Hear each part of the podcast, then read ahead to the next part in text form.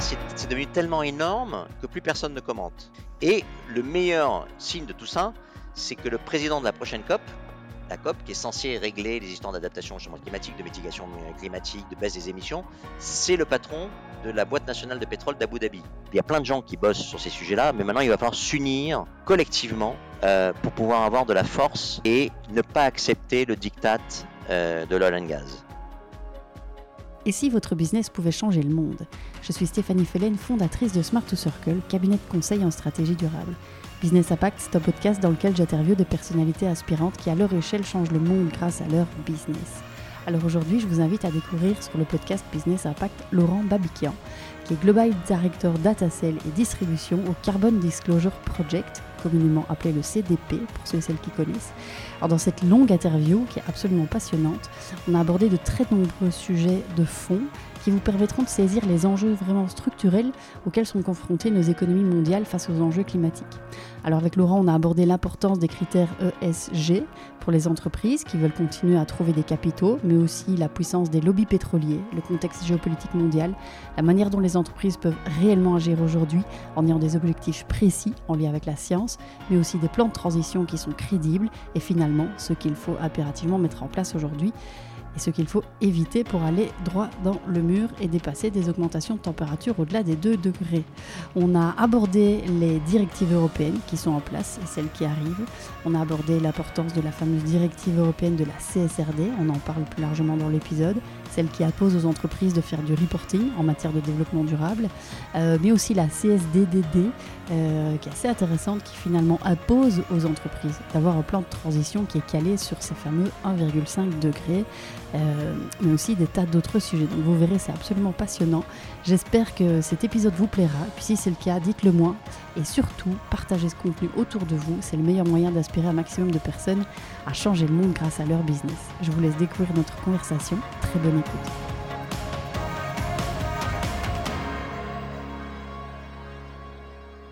Eh bien Laurent, euh, bonjour et bienvenue dans le podcast Business Impact. Je suis très heureuse de te retrouver cet après-midi. Merci à toi Stéphanie de m'inviter. Euh, alors Laurent, si, ça te va, je propose d'entrer directement dans le vif du sujet.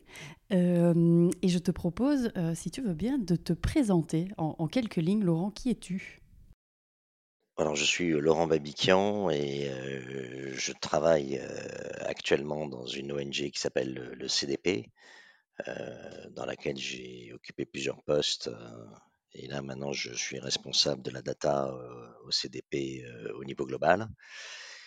Et avant de rejoindre le CDP, j'ai eu, j'ai commencé ma carrière sur les marchés financiers, jusque dans une banque qui n'existe plus, qui s'appelait Banque Indo-Suez. Et en 2000, j'ai eu un, éveil de conscience qui m'a dit mais que fais-tu que fais-tu donc sur les marchés? Il est grand temps de s'en aller. Et donc j'ai quitté les marchés financiers et j'ai rejoint des gens, des anciens d'Ernst Young, qui créaient un incubateur de start-up dans le sud de la France, qui était basé entre Sophia Antipolis et Marseille, qui s'appelait Startup Connection, et où nous avons eu cinq années exceptionnelles hein, d'aventure humaine et d'accompagnement d'entrepreneurs essentiellement dans la technologie et de développement d'entreprise et, et donc en, fait on, prenait du sweat equity et on donnait nos différentes compétences et après on se faisait diluer avec l'arrivée des investisseurs et, et voilà la dernière sortie de, d'entreprise que nous, avons faite c'était cette année justement. Il nous restait un reliquat, on est sorti cette année. Donc c'est quelque chose qui m'a pas rendu riche, euh, loin s'en faut, mais qui a été une aventure humaine euh, excellente. Et, euh, et, donc nous avons apporté plein de choses et on a pu voir des entreprises se développer, des entreprises mourir, hein, des startups mourir. Moi, on a vu des entreprises aussi se développer. là, il y a la plus grande entreprise maintenant fait plusieurs centaines de millions d'euros de chiffre d'affaires. Et donc voilà, ensuite, comme le business model avait mis du temps à se réaliser puisqu'on avait promis à nos investisseurs, on avait fait une levée de fonds nous-mêmes, on avait promis à nos investisseurs une sortie, quatre ans après, donc je parle de 2000-2001. on avait promis une, des premières sorties en 2004-2005 et en fait la première sortie on l'a faite en 2008, donc il a soit on retournait voir les investisseurs pour augmenter notre capital à nouveau, pour payer nos salaires, et, et on aurait été totalement dilué à minima avec plus rien du tout dans l'entreprise, soit on décidait de mettre en, en, veilleuse et chacun est parti faire sa vie de son côté. On était six. C'est ce qu'on a fait. Et donc je suis parti de, de, là et j'ai fait des, j'ai travaillé pour des augmentations de capital de start-up et dans le seed, seed funding et le VC funding. Ça, c'était une activité que j'avais, une activité de conseil. Et en même temps, j'ai fait de la distribution de marques textiles brésiliennes en France. J'étais distributeur exclusif de marques dans le textile, donc quelque chose de totalement différent, mais qui m'a permis d'ouvrir les yeux sur un secteur totalement, ben, totalement différent, ou alors où le, où le, niveau des personnes à qui vous êtes confronté n'est pas, toujours le, même et, extrêmement enrichissant. Euh, mais bon, ça, ça n'a pas marché. C'était une société qui s'appelait Corcovado à l'époque. Ça n'a pas marché. Et puis, euh, je me suis retrouvé à la fin de cette société-là. Je me suis retrouvé à vivre au Brésil pendant cinq ans, jusqu'en 2013. Et puis, je suis revenu euh, en 2013. Et c'est là que j'ai commencé à travailler euh, pour une ONG euh, dans l'environnement. J'étais pas du tout prédestiné à travailler pour une ONG et encore moins dans l'environnement. Et euh, mais c'était le flot de la vie qui m'a apporté cette opportunité. Et, et comme je pense que quand quelque chose est en face de vous et déjà là, euh, si vous si vous y résistez, euh, vous allez créer du stress pour rien. Et si vous l'acceptez, vous acceptez le flot de la vie. Et c'est ce que j'ai décidé de, de faire. Euh, c'est ça, c'est le pouvoir du moment présent, hein, si on parlait un petit peu de, de philosophie euh, Mhm. orientale. Et, et grand bien m'en a fait puisqu'on s'est éclaté avec euh, le fondateur de CDP Europe qui s'appelait qui s'appelle ouais, il est plus il est plus chez CDP Europe mais il s'appelait Steven TB on s'est on s'est beaucoup voilà on s'est non seulement amusé parce qu'on s'est bien entendu et on a, on a développé CDP Europe maintenant CDP Europe c'est 100 personnes hein. Euh, et mais on a surtout fait des choses euh, très fortes et on a augmenté là on a visibilité de, de CDP en Europe et euh, et on a on a on a, on a, on a positionné CDP comme un acteur de référence sur tout ce qui est sustainability. Donc on va peut-être parler de, su- du CDP plus Oui, on, on va aborder Ouais. bah, bah, après en quelques lignes Voilà, le, donc le voilà ce que je, fais et maintenant. Euh, maintenant, je suis, ça fait dix ans que je suis au CDP et je suis, euh, je vais euh, chercher ma prochaine étape. Là, dans le, je commence d'ailleurs à chercher ma prochaine étape et pour pouvoir participer au changement de mindset des, des décideurs et des décideuses politiques et économiques euh, par rapport aux différents sujets que nous allons évoquer dans notre euh, conversation. Mais euh, il est absolument nécessaire de changer le système économique et financier dans lequel nous, euh, nous vivons euh, si on veut faire la target net zéro et si on veut créer les conditions d'une économie régénérative. Le, néolibéralisme, le néolibéralisme ne permettra pas de faire ça. C'est ça. Bon, on, on- on va l'aborder un peu plus en, en détail par la suite, mais peut- peut-être si ça te va, Laurent, avant d'aller dans, dans- dans tous ces sujets absolument Ouais, passionnants, petite question sur ton parcours. Donc, au niveau, tu as été dans la finance pendant combien de temps en tout, pendant dix ans. du coup Pendant 10 ans. Pendant dix ans, j'ai fait des études de finance euh, au départ et puis j'ai fait le, cycle normal. hein. J'ai fait, alors le truc un peu amusant, c'est que j'ai fait mon service militaire pour la Banque Indosuez dans le Pacifique Sud. J'étais dans un pays qui s'appelle le Vanuatu Mhm. et donc ça c'était euh, extraordinaire. Et puis euh, j'étais trésorier de la banque là-bas euh, et ça m'a permis de voir un petit peu les paradis fiscaux parce que le Vanuatu est un paradis fiscal. On va probablement parler des paradis fiscaux. Euh, et, et puis quand je suis revenu en France, j'ai travaillé dans la salle des marchés. Donc j'étais vraiment au cœur du Mhm. poumon de, de- du fonctionnement des marchés financiers. Et, euh, et voilà, j'ai fait ça. euh, donc j'ai commencé, j'ai fait mon service militaire en 91, j'ai commencé à travailler dans la salle des marchés en 93. Et en 2000, euh, j'en suis parti. Quoi. Il m'a fallu à peu près C'est ça. 7-8 ans d'éveil de conscience pour me rendre compte que, eh bien, qu'en fait, c'est une grande, euh, ben, ça ne sert pas à grand chose. Voilà, on va peut-être rentrer dans le détail. euh, et, le, pire que ça, c'est-à-dire qu'on a, on a, on donne des, on est, on, on- euh, bon, on, incentivise, je sais pas comment on dit, on donne des, des, des bonus, on demande aux gens de jouer et si ils font gagner de l'argent à la banque quand ils jouent, alors ils gagnent eux-mêmes de l'argent. Mais s'ils perdent de l'argent, ils gagneront euh, plus le parti variable, mais ils auront toujours leur salaire. C'est-à-dire que si on gagne, euh, tout le monde gagne, mais puis quand on perd, il n'y a, plus- y a plus personne qui est là. Et après, Mm. on se retrouve à faire des, des choses comme en 2008 où il a fallu que les États interviennent pour euh, renflouer toutes ces structures qui se sont euh, amplement gavées euh, sur les marchés financiers. Et donc, le jeu n'était pas à somme nulle. Voilà. Mm. Et, et- et ça, c'est un vrai problème. C'est le, ce qu'on appelle le moral hazard. Et c'est un vrai problème. On, va, on va aborder ça un petit peu, un petit peu plus en détail, étape par étape. Euh, Peut-être une question, euh, euh, Laurent, de nouveau, sur un petit peu le, le- Oui, Stéphanie. le moment où tu as, tu as switché. Euh, donc, tu bascule. me parles de la bascule, tu me parles d'un moment en 2000. euh, puis après, il y a la- l'arrivée en 2013, un petit peu à toi, du Carbon Disclosure Project. Et alors, je voudrais juste citer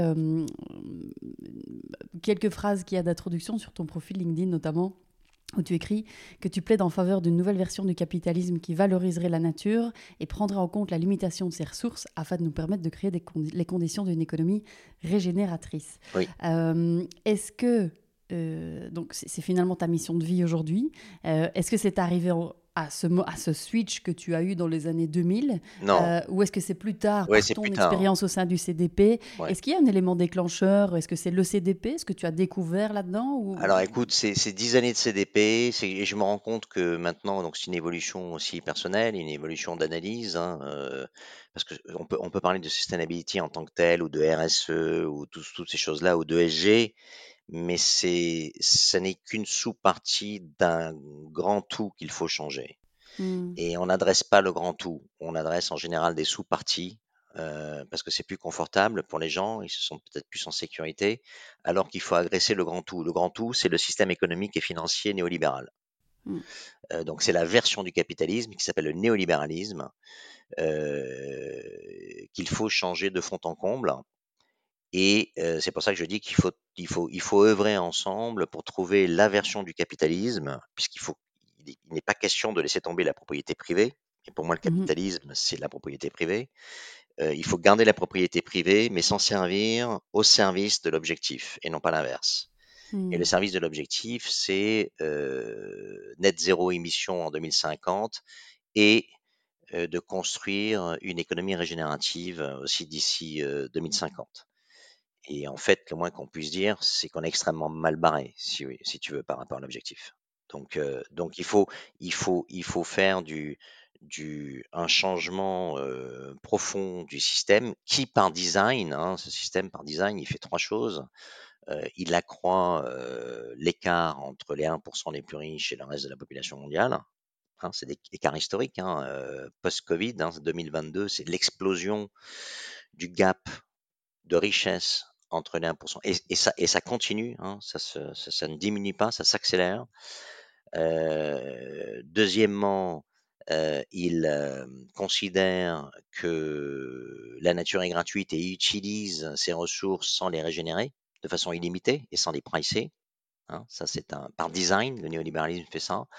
Et troisièmement, euh, par design, le néolibéralisme conduit, même si on dit que ça a permis de sortir des dizaines de millions de personnes euh, de la pauvreté dans les pays euh, riches d'abord et ensuite dans les pays émergents, on dit chaque année en Chine, il y a plusieurs dizaines de millions de personnes qui sont dans la pauvreté et tout ça. Euh, bon, toujours est-il que le résultat, c'est qu'aujourd'hui, euh, la, la, génération des millénials et des générations Z et tous ces jeunes-là qui ont 20, 30, 40 ans, c'est la première génération de l'histoire du capitalisme dont le pouvoir d'achat est inférieur à celui de leurs parents. Donc, quand on se regarde dans la glace, on ne peut pas dire ce système fonctionne. Il a fonctionné parce qu'on a tiré la bête jusqu'au maximum avec euh, Thatcher, Reagan, Milton Friedman et Hayek, hein, The Beautiful Four, euh, mais il ne fonctionne plus. On a beaucoup trop tiré sur la bête, on s'en est foutu de plein de choses, et maintenant on arrive à voir que ça craquelle, et ça craquelle partout. On est dans une situation aujourd'hui économique, sociale, géopolitique, euh, euh, de sécurité euh, alimentaire, de sécurité militaire qui est catastrophique. On n'a jamais eu autant de warnings dans tous les secteurs. Ça y rien ne va. Et donc ça, c'est un signe euh, flagrant euh, de cet excès euh, qu'il y a eu, à mon avis. et, et qu'il faut maintenant et qu'il va falloir stabiliser. Hein, et ça, c'est sur fond de changement de balance de pouvoir entre les États-Unis et la Chine. Mmh. Hein, la, crise ukrainienne étant juste un scapegoat, un, comment on appelle ça, un bouc émissaire, mais c'est pas vraiment le sujet, je pense, la crise ukrainienne. Euh, c'est plutôt plus euh, le, changement de, de la balance de pouvoir entre euh, l'Ouest et l'Est. Et alors, il y a des chiffres qui sont très parlants. Hein, quand vous prenez le, le PIB en valeur réelle de, des BRICS, il a dépassé en 2022 le PIB en valeur réelle, hein, je parle pas en nominal, hein, je parle en valeur réelle, du G7. Et le G7, c'est 10% de la population mondiale. Les BRICS, c'est 40% de la population mondiale. Et les BRICS viennent d'annoncer qu'ils vont accueillir six nouveaux membres. Voilà. Donc, euh, donc il y a une volonté euh, planifiée de long terme chinoise, hein, parce que ce sont des gens qui, qui, raisonnent à long terme, les Chinois. Ils ont des plans à 30, 40, 50 ans, euh, la route de la soie et toutes ces choses-là. C'est des choses qui sont extrêmement planifiées. On devrait d'ailleurs s'en inspirer pour la crise écologique que nous traversons. Euh, alors après, on va revenir à ce que fait l'Europe. Euh, ce que fait l'Europe, c'est très bien. C'est pas suffisant, mais c'est déjà énorme. Et il va falloir que les autres s'en inspirent. Et c'est bien, c'est mmh. bien là le problème. C'est que pour, pour, inspirer les autres, ça va créer des tensions sur, le, sur les marchés financiers, des tensions de valorisation, dont on parlera probablement tout à l'heure. Mais donc, on assiste à ça en ce moment. Voilà, à mon avis. Alors, on, va, Laurent, si, tu veux un petit peu euh, décortiquer, parce que tu, as abordé tout un, panel de sujets, plusieurs choses en même temps. Donc, pour, pour, pour, ceux et celles qui nous écoutent, euh, on, va, on va un petit peu, si tu veux bien décortiquer euh, et aller un petit peu. Et, ben je, je, te laisse me guider. voilà, hop, dans le fond du sujet, petit à petit.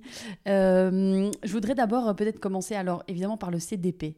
Pour ceux et celles qui ne connaissent pas, Carbon Disclosure Project et en quelques mots, en quoi ça consiste très concrètement? Alors le CDP, donc c'est une ONG euh, qui a à peu près maintenant 700 personnes dans le monde. Hein, c'est une grosse ONG et c'est la principale plateforme de reporting environnemental au monde sur laquelle rapporte euh, donc on n'a pas les chiffres encore pour 2023, mais les chiffres de 2022, il y avait à peu près 19 000 sociétés qui ont répondu à des questionnaires, hein, parce que le, reporting, c'est de répondre à des questionnaires. Il y a trois types de questionnaires, un questionnaire changement climatique, un questionnaire euh, water security, un questionnaire euh, sur les forêts. Euh, mais il y a aussi des villes et des régions qui rapportent au CDP. On a un questionnaire Cities, State and Region qui rapporte au CDP. Et ensuite, quand ces organisations, donc les entreprises ou les villes ou les États et les régions rapportent au CDP, euh, on met à disposition de ce qu'on appelle les investisseurs signataires du CDP toute cette masse de données, qui est très impressionnante. Et on a à peu près aujourd'hui 750 euh, investisseurs signataires. Voilà, donc tous les grands noms de la finance en général sont signataires du CDP. Et en fait, euh, un investisseur qui est signataire du CDP, ça veut dire quoi? Ça veut dire qu'il nous donne l'autorisation de les représenter pour pouvoir demander justement aux entreprises essentiellement cotées, mais pas que, euh, de faire cet exercice de reporting environnemental. Donc, il rentre dans, le, dans, le, triptyque ESG. Donc, nous, mmh au CDP, euh, on ne traite que le E de l'ESG. C'est ça. Et l'objectif, finalement, c'est cette quête de transparence, d'obliger finalement enfin d'inciter, c'est obligé à inciter les entreprises à divulguer publiquement. Donc n'importe qui, euh, n'importe qui, donc ceux et celles qui nous écoutent peuvent maintenant aller sur le site du CDP et consulter les informations, eux, euh, donc, du, ESG de, relative à l'environnement de toute une série d'entreprises. Voilà. il y a des très connus, type euh, euh Decathlon, Ikea, H&M et autres, et puis des tas d'autres. Donc effectivement, donc tu parles de 19 000 entreprises. Voilà, 19 000 entreprises. Il fallait sur le, site du CDP, c'est cdp.net. Vous créez un compte et vous aurez un droit à, à downloader 20 réponses entreprises. Parce que si on voit que vous allez plus que 20, il y avait un email pour dire bon, si vous voulez, on fait un deal euh, pour vous vendre les données parce que comme le CDP est une ONG, elle a besoin de se financer. Elle se finance de deux manières 50% par de la philanthropie et des grants publics. Par exemple, mmh l'Union européenne, la Commission européenne finance le CDP. Euh, dans, à travers un programme qui s'appelle Life Plus. Mhm. Et euh, donc, on a la philanthropie, hein, les, la- les grosses philanthropies anglo- anglo-saxonnes en général qui financent le CDP. Et puis le reste, 50%, c'est des fees, c'est les dates, les données qu'on on, on centralise ces données, on les met dans des formats Excel et on les revend à des gens comme MSCI, comme Bloomberg, euh, euh, comme Clarity AI, euh, comme ISS, comme Euronext, comme Stocks. Tous ces gens-là utilisent la donnée brute du CDP et après, ils vont travailler là-dessus pour faire eux-mêmes leur propre base de données et dire qu'ils vont rajouter des layers d'intelligence et tout ça. Mais ça, en général, ils le font en totale intransparence. Tandis que nous, tout ce que le CDP fait est, est- est totalement transparent. Il y a toutes les analyses et même les outils que nous faisons, puisqu'on fait des outils aussi. On fait des outils de température, on fait des outils euh, euh, de, de, de mesure de, euh, de performance environnementale de fond qui s'appelle Climatrix. Mhm. Donc C-L-I-M-E-T-R-I-C-S. Alors je sais pas si on pourra mettre des, des liens hein, sur le Oui, oui, si, sur si, le, dans les ce notes de serait bien que les gens, parce que là, les individus, les personnes physiques qui veulent investir, ils disent comment je peux investir mon argent dans quelque chose qui est bien vert, qui est bien bleu pour l'eau et euh, qui fait attention au climat? Eh bien, il y a la note Climatrix qui, est représentée par des feuilles. Et, euh, et donc, il y a une page, un, un site internet où on met ces notes. Et, euh, et ensuite, on a développé aussi des outils de température pour calculer la trajectoire de température des entreprises. Hmm. C'est-à-dire qu'on prend le, on prend leurs objectifs de réduction d'émissions de scope 1, scope 2 et scope 3 et on les transforme en équivalent température. Et ça, la méthodologie de ça, c'est online. Tout est transparent. Ok, et c'est c'est un petit peu, c'est c'est le pendant du SBTI. Alors, on on se sert, en fait, on se sert du SBTI dans le, dans, dans le dataset température. On se sert, hein, si la- si l'entreprise est approuvée SBTI, bon, ben, elle a sa température qui est donnée par SBTI, en tout cas pour le scope 1 et euh, scope 2. Euh, et puis pour le scope 3, on prend l'équivalent, euh, puisque SBTI prend le scope 3, mais ne communique pas la température du scope 3. Et on prend l'équivalent de ça et on le transforme en, en température de scope 3. Mhm. Euh, donc on se sert d'SBTI pour faire nos températures.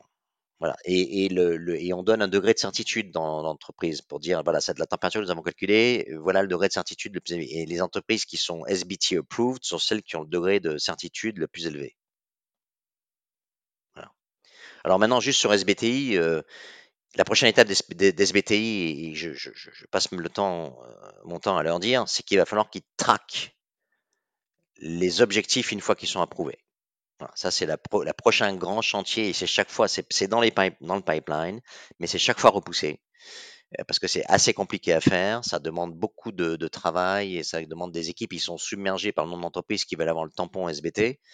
Mais Mhm. il faut maintenant absolument traquer et puis il va falloir mettre en place un système de warning, un carton jaune, un ou deux cartons jaunes et puis troisième euh, carton jaune, c'est un carton rouge.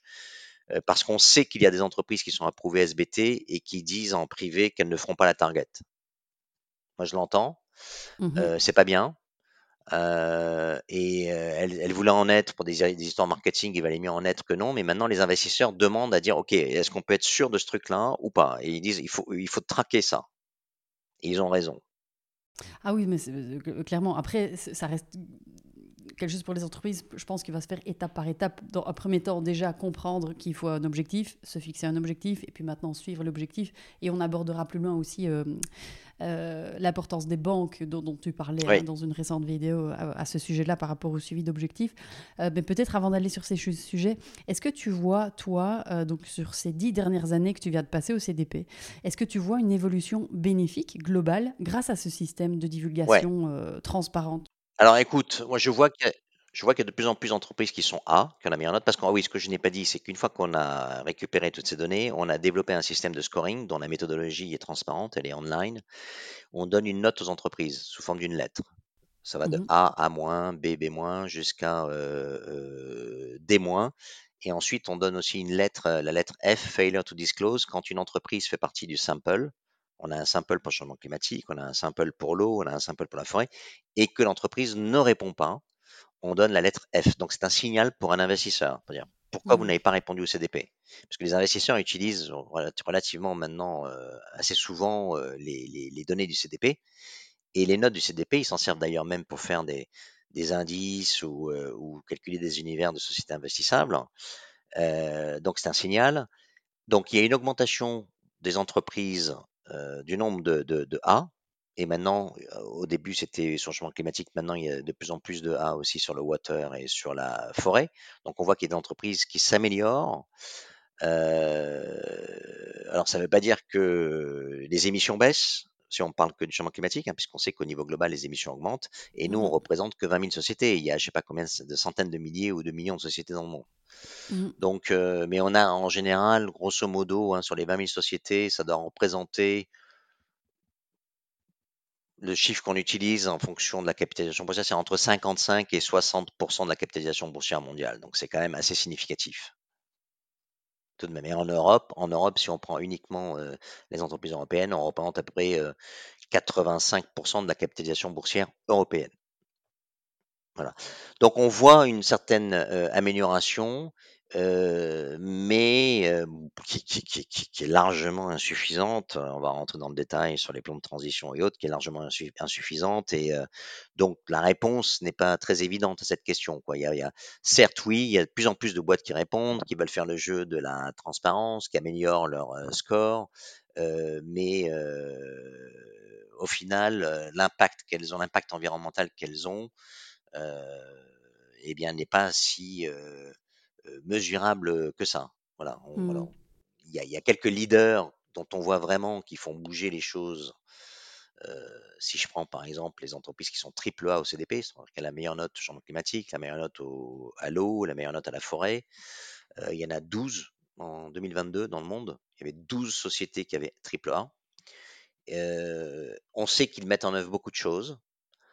Euh, et maintenant, l'heure hein, va être au calcul de l'impact. Et là, euh, on, en est au début, si vous voulez, au CDP. Et l'impact, c'est, euh, on en parlera tout à l'heure, c'est SBT, par exemple, et avoir un plan de transition crédible. Ça, c'est le combo gagnant, ça. C'est ça. Et alors, tu vois, justement, tu parles de chiffres. Donc, le fait euh, de pouvoir publier à travers le CDP, forcément, ça vous permet, comme tu disais, de pouvoir faire des analyses très chiffrées, très précises euh, sur ce reporting des entreprises. Et alors, tu publiais récemment sur LinkedIn, parce que je précise que tu publies beaucoup sur LinkedIn et des choses très intéressantes. Donc, j'invite tout le monde à te suivre.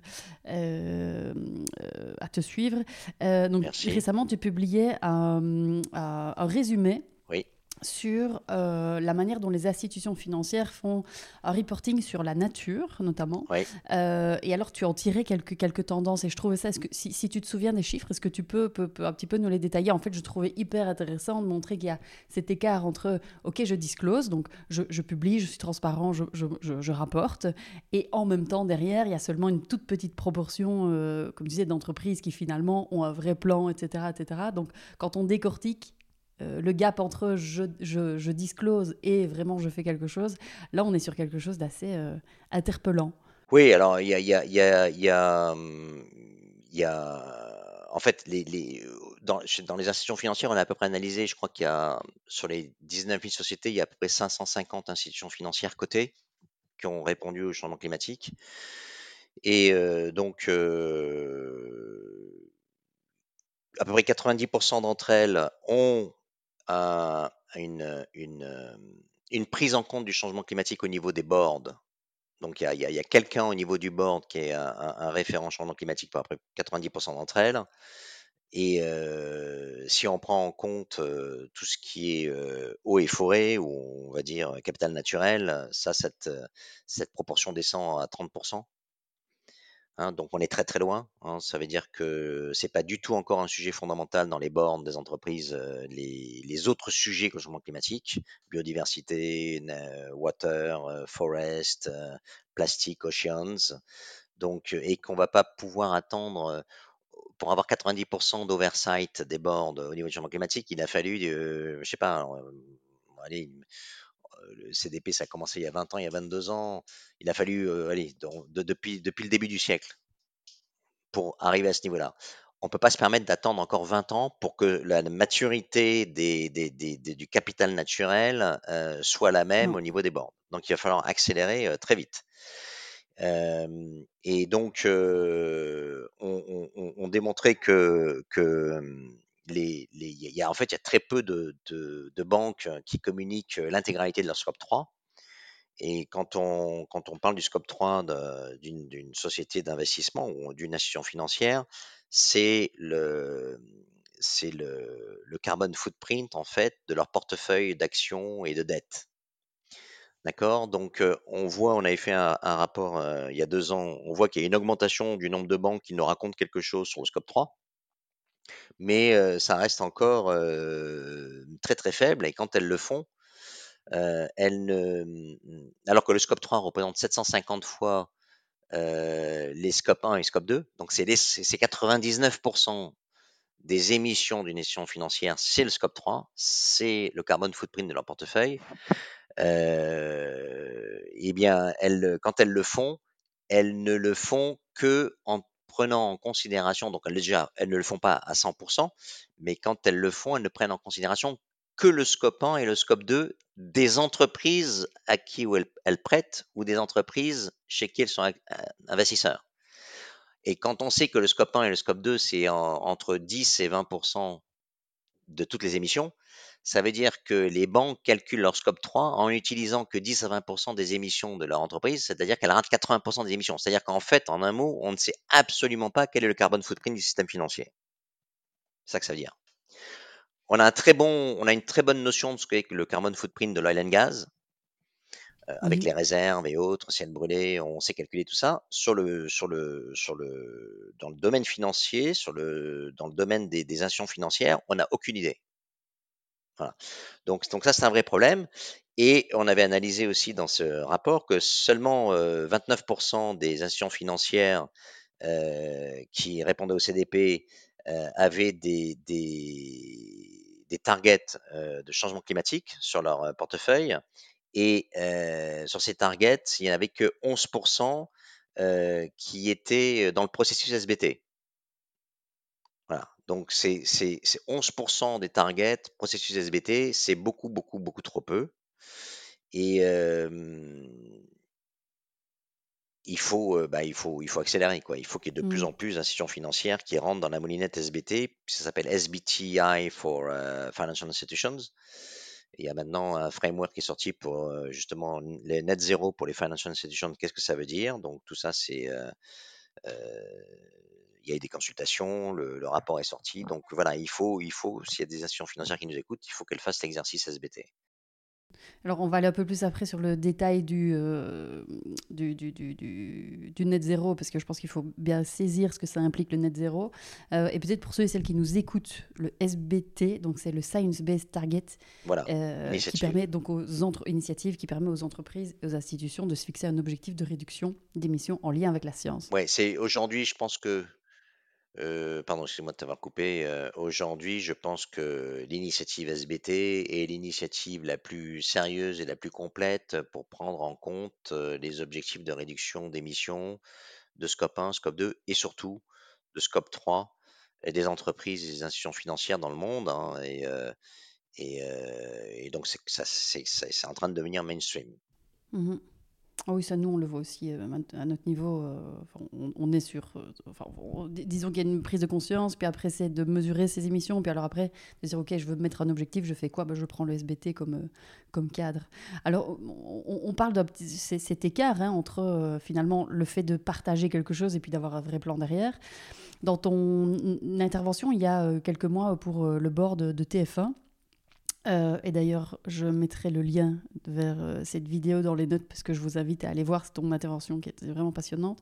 Euh, tu indiquais notamment que d'après vos analyses, sur 1500 entreprises européennes, il y en a 50% qui ont un plan de transition, seulement 5% ont une target SBTI à, à 1,5 degré et un plan de transition qui est crédible. Ouais. Pourquoi, d'après toi,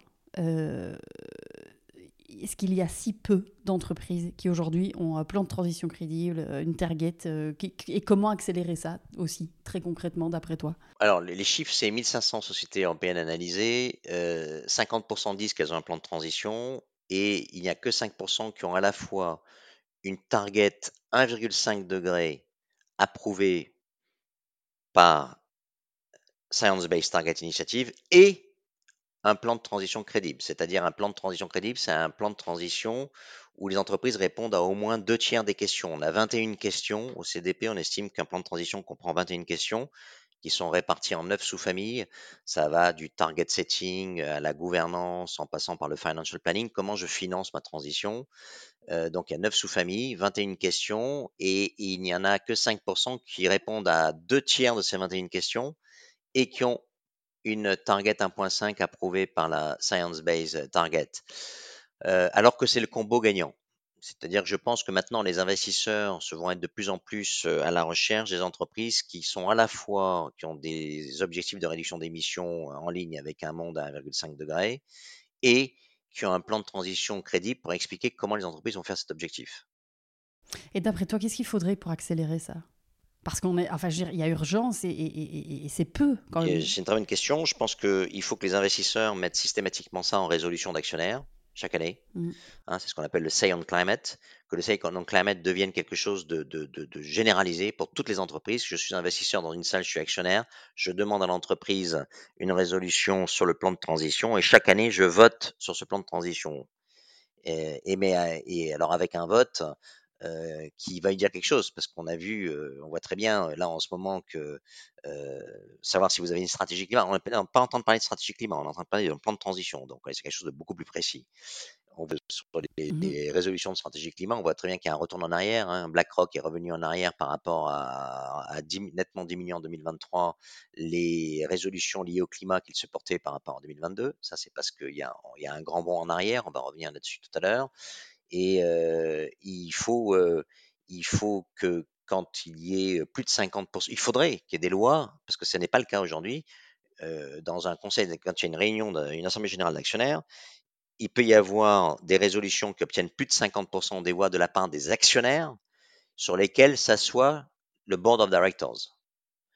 Hein euh, notamment avec les histoires de rémunération. Il y a des rémunérations où il y avait plus de 50% d'actionnaires qui disaient non, on est contre votre rémunération et le board of directors ont donné les chèques aux CEOs alors que les actionnaires étaient contre à plus de 50%. Euh, donc, euh, par exemple, quand une entreprise est, enregistrée en Hollande, c'est tout à fait jouable. C'était le cas de Stellantis. Par exemple, Stellantis, il y avait eu, si je me rappelle bien l'année dernière, il y a eu plus de 50% des actionnaires qui étaient contre la rémunération de Carlos Tavares. Et bien finalement, le board s'est assis dessus et a donné à Carlos Tavares son package fixe plus variable, 10% de fixe, 90% variable, 23,5 millions d'euros. Et, notre ami Carlos Tavares va probablement avoir la même chose cette année, voire plus, puisque le, résultat semestriel de Stellantis en 2023 est supérieur au résultat semestriel premier semestre de 2022. Donc ça laisse augurer d'une superbe performance à nouveau de Stellantis en vendant moins de voitures. C'est ça qui est génial, c'est que ils, vendent moins de voitures, ils augmentent les prix plus que l'inflation et ils serrent les boulons au niveau des coûts comme des malades, notamment sur la masse salariale, puisqu'ils ont viré ils sont en train de virer, je crois, 30 000 personnes aux États-Unis. Bon, tout ceci ne choque plus personne, alors que tout ceci est extrêmement choquant, mais je pense qu'on va revenir là-dessus sur le capitalisme mmh responsable, parce que c'est des trucs qui sont, euh, quand je disais qu'il faut changer le système derrière, c'est tout ce genre de choses qu'il va falloir changer euh, pour pouvoir faire fonctionner une économie qui, qui soit au service de l'objectif et non pas l'inverse. Mmh ah, clairement. Et alors, peut-être euh, un, petit lien aussi, euh, avant d'aller sur des notions de, scope, etc., puis du triangle, cette nouvelle version du capitalisme. Euh, dans ton intervention, de nouveau chez, TF1, tu parlais de, la notion de Sustainability Linked Loan. Est-ce que tu peux nous détailler ce que ce que c'est? Alors ça, si j'étais le maître du monde, je dirais il n'y a plus de prêts normaux on arrête le prêt normal, je te prête euh, X millions à X avec tel taux de plan d'amortissement et telle durée. Et je ne mettrai en place que des prêts dont le taux est lié à la réalisation ou pas d'objectifs essentiellement environnementaux, mais ça peut être aussi des objectifs sociaux ou des objectifs liés à la gouvernance, donc des objectifs ESG. ESG, mmh c'est la donnée qui veut dire, c'est la donnée environnementale pour le E, S, données sociales, et G, données de gouvernance. Hein, c'est tout ce qui n'est pas la donnée financière et regroupé sous une terminologie qui s'appelle ESG. Donc je dirais, il ne faut faire que des prêts dont le taux euh, varie en fonction de la réalisation d'objectifs. Et le Sustainability Linked Loan, c'est un, prêt dont le taux est justement lié à un KPIs euh, ESG euh, lié à la sustainability. Donc on va dire, euh, en l'occurrence, EOS, bon, un KPI ESG, Et ça veut dire quoi? Ça veut dire que si si l'entreprise réalise le KPI, alors elle va payer moins de taux d'intérêt à la banque. Et si l'entreprise ne réalise pas le KPI sur une année, donnée, alors elle va payer plus de taux d'intérêt à la banque. Et tout ceci est déterminé au départ dans le contrat. Si vous ne faites pas le KPI, ou si vous faites le, le KPI, vous êtes loin de 10 à 20 ou 30%, vous mettez des grilles, et bien vous, vous, allez avoir une augmentation du coût euh, de l'emprunt de plus 0,05%, de plus 0,1%, plus 0,15%. Si vous faites l'objectif, moins 0,05, moins par rapport à un prêt normal, sans condition. Ça, c'est la référence c'est le prêt normal, et vous êtes plus ou moins par rapport au prêt normal sans condition. Et le Sustainability Linked Loans, ou d'ailleurs il y a des bonds aussi, Sustainability Linked Bonds, ça a l'excellent avantage, le double avantage en fait, de réconcilier euh, le, le, directeur financier ou la directrice financière, on va dire le Chief Sustainability, ah, c'est mieux en anglais, comme ça on n'a pas les de gender, euh, le mmh. Chief Sustainability Officer avec le Chief Financial Officer. Oula, voilà. Parce que tout le monde est sur le même bateau. Il faut que le Chief Sustainability Officer fasse sa target. Comme ça, le Chief Financial Officer, il va payer moins de taux d'intérêt, donc il sera content. Et ça, c'est le premier euh, avantage. Et le deuxième avantage, c'est que si vous êtes vertueux, donc si vous faites la target, eh bien, votre coût du capital en tant qu'entreprise baisse. Et le coût du capital est une euh, métrique très fortement regardée par les conseils d'administration. Évidemment. Et est-ce que, est-ce que, donc alors sur papier, euh, ça semble être une solution, une, une des solutions qui permettrait, en tout cas, de, travailler sur la systémique. Est-ce que euh, tu connais des banques qui, qui, ah oui, oui, il y a plein de banques qui, font déjà ce genre de ah, qui appliquent déjà? Oui, il y, a, il, y a des, il y, a des, leaders en Europe. Je, je, je, je, je prendrai, il y, a, il y a des banques comme ING, BBVA, Crédit Agricole. Euh, qui, sont pas mal, qui font pas mal d'art, qui sont pas mal arrangeurs de ce type de, de, de, montants. Hein. Parfois, c'est des milliards. Hein. Je, je, je, BBVA a prêté à Iberdrola 1,5 milliard d'euros. Un prêt dont le taux variable était lié à la réalisation d'objectifs liés à l'eau, water. Iberdrola, mmh qui fait euh, donc de l'électricité. Euh, et donc, si Iberdrola fait, baisse le water footprint d'Iberdrola et améliore sa note au CDP, justement, la note water au CDP, alors il va payer moins de taux d'intérêt à BBVA. Et si Iberdrola fait moins bien, alors il va payer plus de taux d'intérêt à BBVA. C'était la mmh. première fois d'ailleurs qu'il y avait un, un Sustainability Linked Loans lié au water. Il est sorti il y a un an. Euh, et donc, il faut faire des choses avec un KPI qui soit mesurable par un tiers, parce qu'il ne faut pas que ce soit un truc arrangé entre eux, parce qu'il y a eu beaucoup d'accusations de greenwashing, justement en disant que c'est un contrat entre une banque et une entreprise, ils font ce qu'ils veulent entre eux dans la cuisine et puis se mettent d'accord sur le truc. Non, il faut mettre des métriques qui soient euh, vérifiables et regardables par des tiers, ou données par des mmh tiers, comme par exemple la note CDP, comme par exemple l'objectif de réduction euh, SBT, qui est public, euh, et des choses comme ça. Par exemple, il y avait une boîte Soprasteria qui avait fait un emprunt avec Crédit Agricole de 1 milliard sur les objectifs de réduction euh, scope 1, scope 2, scope 3 approuvés par la Science Based Target Initiative. Donc ça, c'est extrêmement valable. Et il faut, euh, il faut multiplier ça. D'ailleurs, le, volume dans, dans le volume global de la, ce qu'on appelle le Sustainable Finance, Sustainable Debt, la partie qui croît le plus, ce sont justement les Sustainability Linked Loans et les Sustainability Linked Bonds, parce qu'on pourrait très bien faire une émission obligataire Sustainability Linked. Hein, et c'est beaucoup plus puissant qu'une Green Bonds, parce que la Green Bonds, vous, êtes une entreprise, vous levez de l'argent et vous allez, vous devez le mettre dans l'énergie efficiency et sur des projets particuliers. D'accord? Et ça va être audité chaque fois pour dire est-ce que vous avez bien fait votre projet d'efficacité énergétique voilà. Tandis que le Sustainability Linked Bond ou le Sustainability Linked Loan, c'est l'entreprise tout entière qui doit changer. Mmh. Ce sont tous les départements qui doivent changer. Donc c'est un changement plus structurel de l'entreprise. C'est pas tellement par projet. Si je dois améliorer la note au CDP, ça veut dire qu'il faut qu'il y ait un changement un peu plus drastique dans l'entreprise. Si je dois mmh. baisser mes émissions, ça va toucher tout le monde dans l'entreprise. Alors en parlant de baisse des émissions, euh, je voudrais euh, ton point de vue sur la notion de net zéro. Donc aujourd'hui, euh, pour, donc, quand on a un target de net zéro, très concrètement, ça veut dire quoi? Ça veut dire qu'il faut faire 90% sur le scope 1, le scope 2 et le scope 3 en absolu. Ouais. Est-ce que tu peux décrire, euh, pour ceux et celles qui sont un peu moins familiers des notions de scope, très concrètement ce que ça veut dire? Oui. Et euh, d'après toi, est-ce atteignable? Moi, j'ai le sentiment que beaucoup d'entreprises ne se rendent pas bien compte de ce que ça veut dire, le net zéro. Oui, alors, euh, déjà, un, SBT a sorti ça, ça a le mérite d'exister, c'est un standard.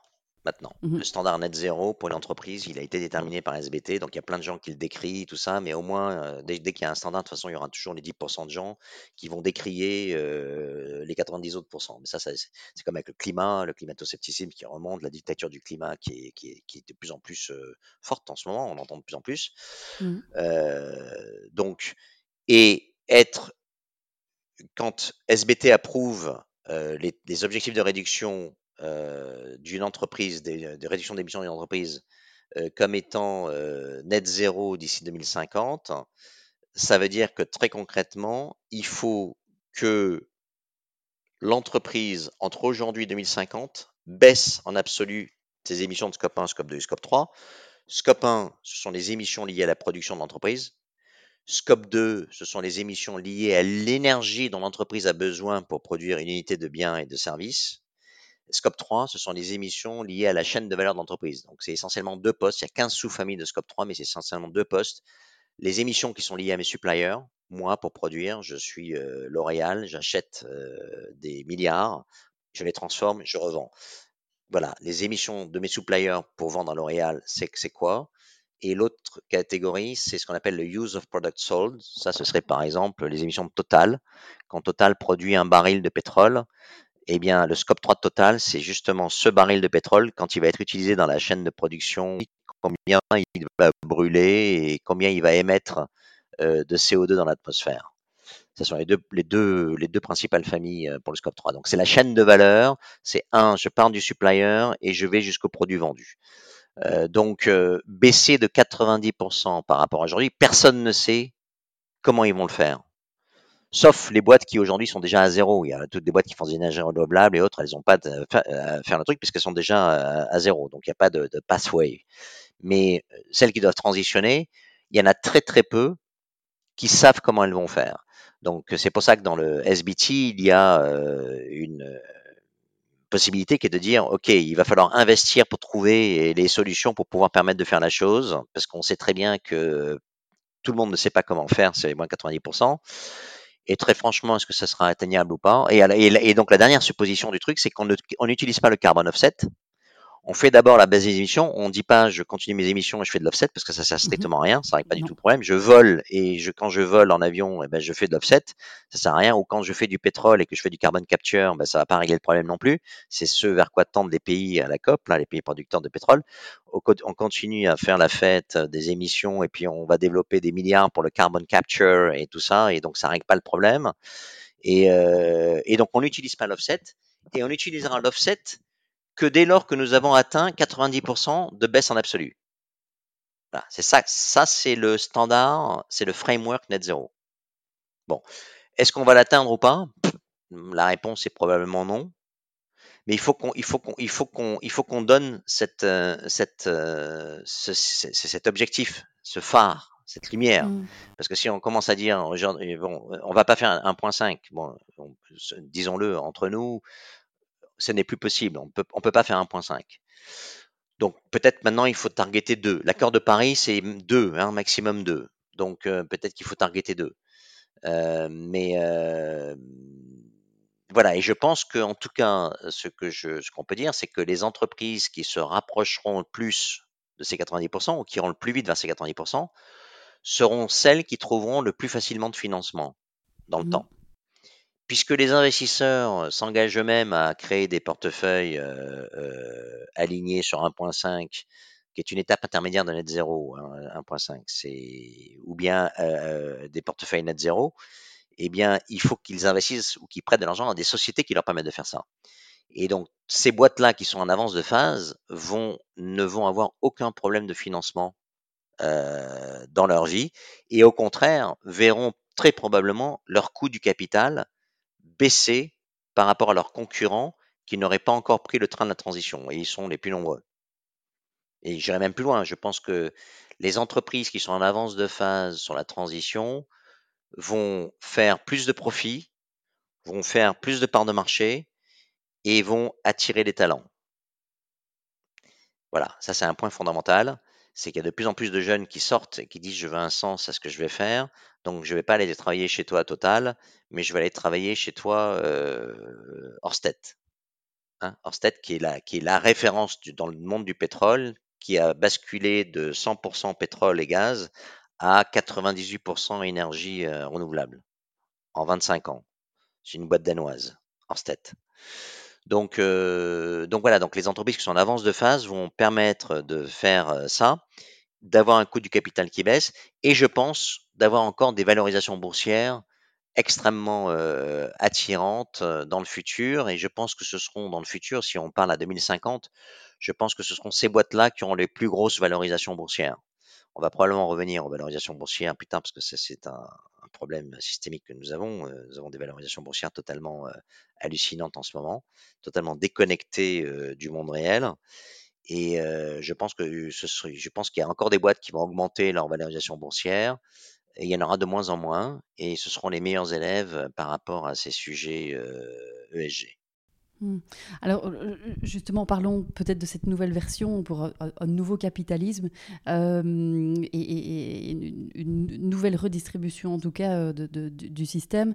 Qu'est-ce qu'il faudrait d'après toi concrètement pour créer cette nouvelle version du capitalisme? Et alors, j'ai- peut-être en tête cette notion que tu expliquais très bien avec ce triangle euh, dont tu parlais dans ton intervention dernièrement. Bon alors déjà, je, je voulais, je voulais dire que le, le, les valorisations boursières que nous avons aujourd'hui sont totalement délirantes. Euh, je vais donner quelques chiffres. La société Apple, qui est la plus grosse capitalisation boursière mondiale, qui est une société de technologie, comme on sait, est valorisée en ce moment plus de 3000 milliards de dollars. On, appelle ça des trillions, donc 3 trillions. Euh, et quelques, chiffres pour euh, faire un peu de perspective. Le, le, le PIB de la France, c'est 2,8 trillions. Donc c'est moins que la valorisation boursière de Apple. Et quand Apple vaut 3 trillions, Apple vaut plus que toutes les boîtes du CAC 40 réunies. C'est-à-dire qu'on prend LVMH, plus L'Oréal, plus Total, plus Sanofi, on arrive à moins de 3 trillions. Donc, et on nous explique, et alors, un autre chiffre, donc malheureusement, on ne montre pas de graphique puisqu'on est sur, sur, les, sur les ondes euh, radio euh, de Stéphanie Fellen, euh, mais il y a un, graphique que j'adore partager quand je fais des interventions en conférence ou quand je parle à des boards ou à des COMEX. Euh, quand je prends les huit plus grosses capitalisations boursières en 2005, elles totalisaient 2 trillions. C'était Johnson Johnson, c'était ExxonMobil, c'était euh, Citi, c'était euh, Walmart, c'était un mix de différents secteurs. Elles valorisaient les huit plus grosses capitalisations boursières mondiales et valorisaient 2 trillions, 2000 milliards de dollars. Quand je prends les huit plus grosses capitalisations boursières, euh, et ce graphique je l'ai en tête, au début, début 2022, quand on était sur des marchés totalement euh, fous, qu'on a, on est sur les mêmes niveaux là aujourd'hui. Je n'ai pas regardé là récemment, mais on est, on est, on est pas très loin. Euh, les huit plus grosses capitalisations boursières début 2022, c'était que des boîtes IT, des plateformes, et il y avait le chercher l'intrus, c'était Aramco, la plus grosse boîte de pétrole. La, Mm. Et Aramco qui, a cote, qui cote 1,5% de son capital simplement sur le marché. Euh, et quand je fais la somme des huit plus grosses capitalisations boursières dans le monde début 2022, j'ai 14 trillions. C'est-à-dire que entre 2005 et 2022, en 17 ans, j'ai multiplié par 7 la valorisation des huit plus grosses capitalisations boursières mondiales. En d'autres termes, ça veut dire qu'en 2022, je suis 7 fois plus confiant sur le futur, puisque le prix d'une action, c'est la somme actualisée des cash flows futurs, en 2022, les investisseurs collectivement pensent que le futur va être sept fois plus merveilleux qu'en 2005, alors qu'on devrait avoir l'inverse, puisqu'on est maintenant beaucoup plus conscient qu'il y a des trucs qui vont arriver. Il y a donc Lookup qui arrive, il y a une énorme transition à financer. Alors, je ne sais pas si on est tous conscients, probablement pas d'ailleurs, mais il y a un énorme truc qui arrive, on en parle au niveau politique, on fait des lois au niveau européen, c'est un truc énorme. Et alors qu'en 2005, on était beaucoup plus loin que ça et on était beaucoup plus euh, par rapport euh, pas tellement préoccupé par ces sujets-là. Et, donc, on aurait dû avoir l'inverse. On aurait dû avoir une beaucoup plus forte valorisation en 2005. Et non. Donc, ça veut dire quoi? Ça veut dire que le marché ne price absolument pas la transition. Donc, ça, c'est le premier constat. Constat qui est fou. Euh, j'aurais pu prendre Tesla. Hein. Tesla qui a, qui, a, 18% du marché des véhicules électriques, 1% euh, du marché des véhicules globaux et qui est valorisé 45% euh, du total des, sociétés qui font de voitures dans le monde à la bourse. Tesla doit être valorisé, 800 milliards. 800 milliards, c'est à peu près 40 45% de, de, toutes les valorisations Mercedes, plus Volkswagen, plus BMW, plus tous ces, toutes ces marques-là, Stellantis, tout ça c'est voilà, une, une, valorisation qui fait très peu de voitures, voilà, parce, que, parce que Tesla est, est, valorisé comme une boîte technologique. et donc, donc, ce sont des aberrations totalement. Et c'est en fonction de la valorisation de Tesla que Elon Musk est l'homme le plus riche du monde ou pas. Quoi, hein. Après Bernard Arnault, il se tire la bourre, mais la, comment dire, la, volatilité de la fortune de, d'Elon Musk, elle est très forte, puisque ça peut prendre 10 à 20% dans une journée. Euh, donc, ça, c'est un premier point. Le,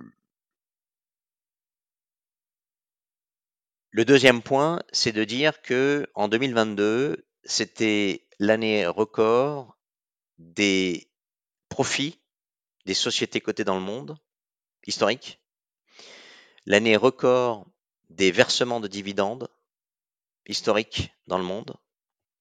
Je parle pour les sociétés cotées à la bourse. Mmh Et l'année record des rachats d'actions, qui est une des choses les plus stériles qui puissent euh, être faites euh, par des euh, boards, c'est de dire je vais dépenser 5 milliards pour acheter des actions pour pouvoir augmenter le cours pour enrichir mes actionnaires.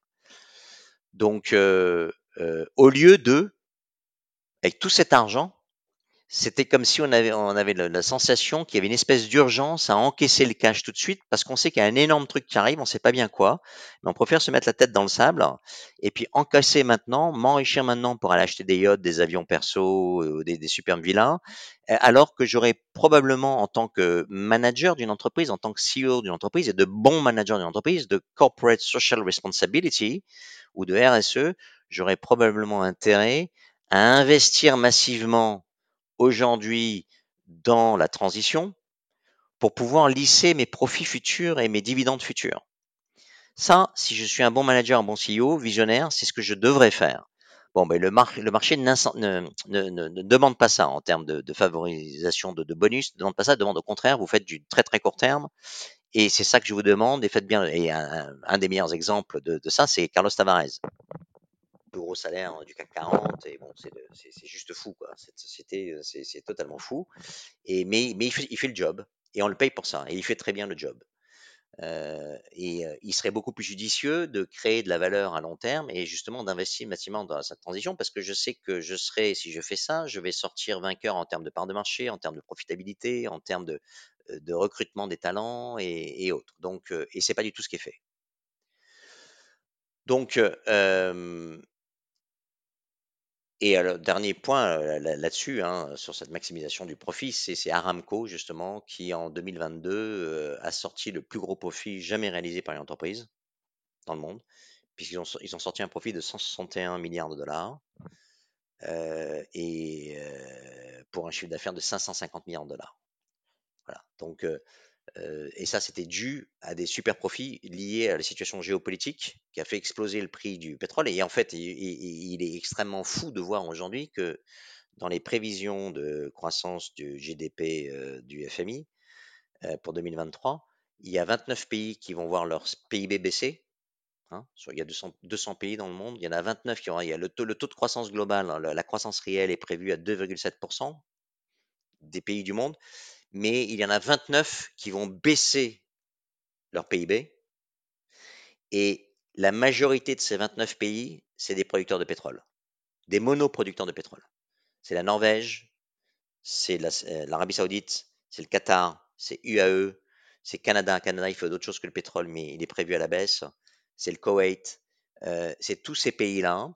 Euh, c'est la Russie, mais ils font autre chose. Mais la Russie, elle est aussi pénalisée par la guerre en Ukraine. Euh, et donc, euh, ces pays-là sont très dépendants du cours du pétrole.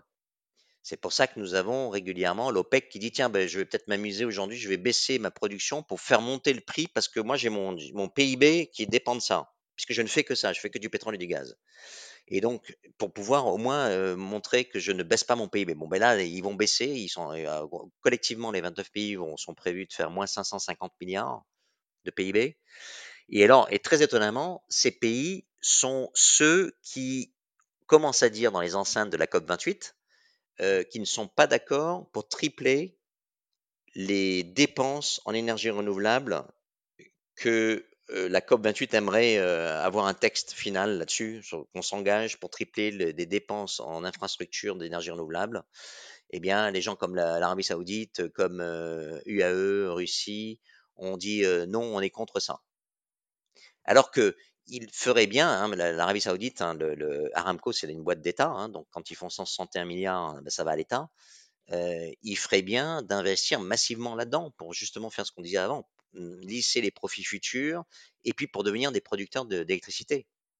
Mmh tous ces énergéticiens là qui font de l'oil and gas, leur but c'est de devenir des producteurs d'électricité pour, fournir le monde. Bon, mais ils n'ont pas compris ça et ils veulent pas le faire parce qu'il vaut, mieux encaisser aujourd'hui euh, plutôt que de planifier le futur. Et encaisser aujourd'hui, dans le cas de l'Arabie Saoudite, par exemple, c'est aussi pour aller financer euh, la, ville euh, écologique du désert qui s'appelle Neom, qui coûte 500 milliards de dollars. Ou bien pour permettre aux Norvégiens d'aller faire de l'exploration sous les mers pour aller chercher maintenant des métaux rares. Ça, c'est une énorme. La, la Norvège, c'est l'hypocrisie euh, par excellence, parce que ce sont des gens qui se gavent avec la guerre en Ukraine, qui donnent très peu d'argent à l'Ukraine d'ailleurs. Hein, dans, le, les donateurs de l'Ukraine, ils sont en bas de la liste, hein, moins d'un milliard, euh, alors qu'ils se sont gavés avec l'explosion du pétrole, qu'ils ont, comme l'Europe a acheté moins à la Russie, l'Europe a acheté plus à la Norvège du pétrole et du gaz.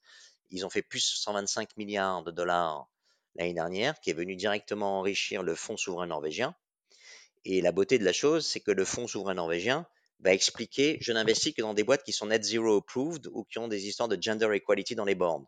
Donc moi, je tire mon argent du mal, mais je vais vous expliquer comment on fait le bien. Ça, c'est juste fou, quoi. Et personne ne dit rien. C'est un pays neutre, ils sont pas dans l'Europe, alors euh, ils passent toujours sous les, à travers les Alors que c'est, ce qu'ils font, c'est extrêmement grotesque en ce moment. Alors, justement, tu, tu, parles des entreprises, alors peut-être je m'emporte. Simplement, Laurent, parce que je, en fait, je vois que le temps passe. Moi, je peux parler deux heures avec toi, mais euh, dans 15 minutes, tu vas devoir. Non, mais euh, je peux rester encore un peu, mais on va, on va prendre le temps. Mais vas-y, je t'écoute. Ok. Euh, pour, revenir au sujet des entreprises, je voudrais avoir le temps avec toi d'aborder.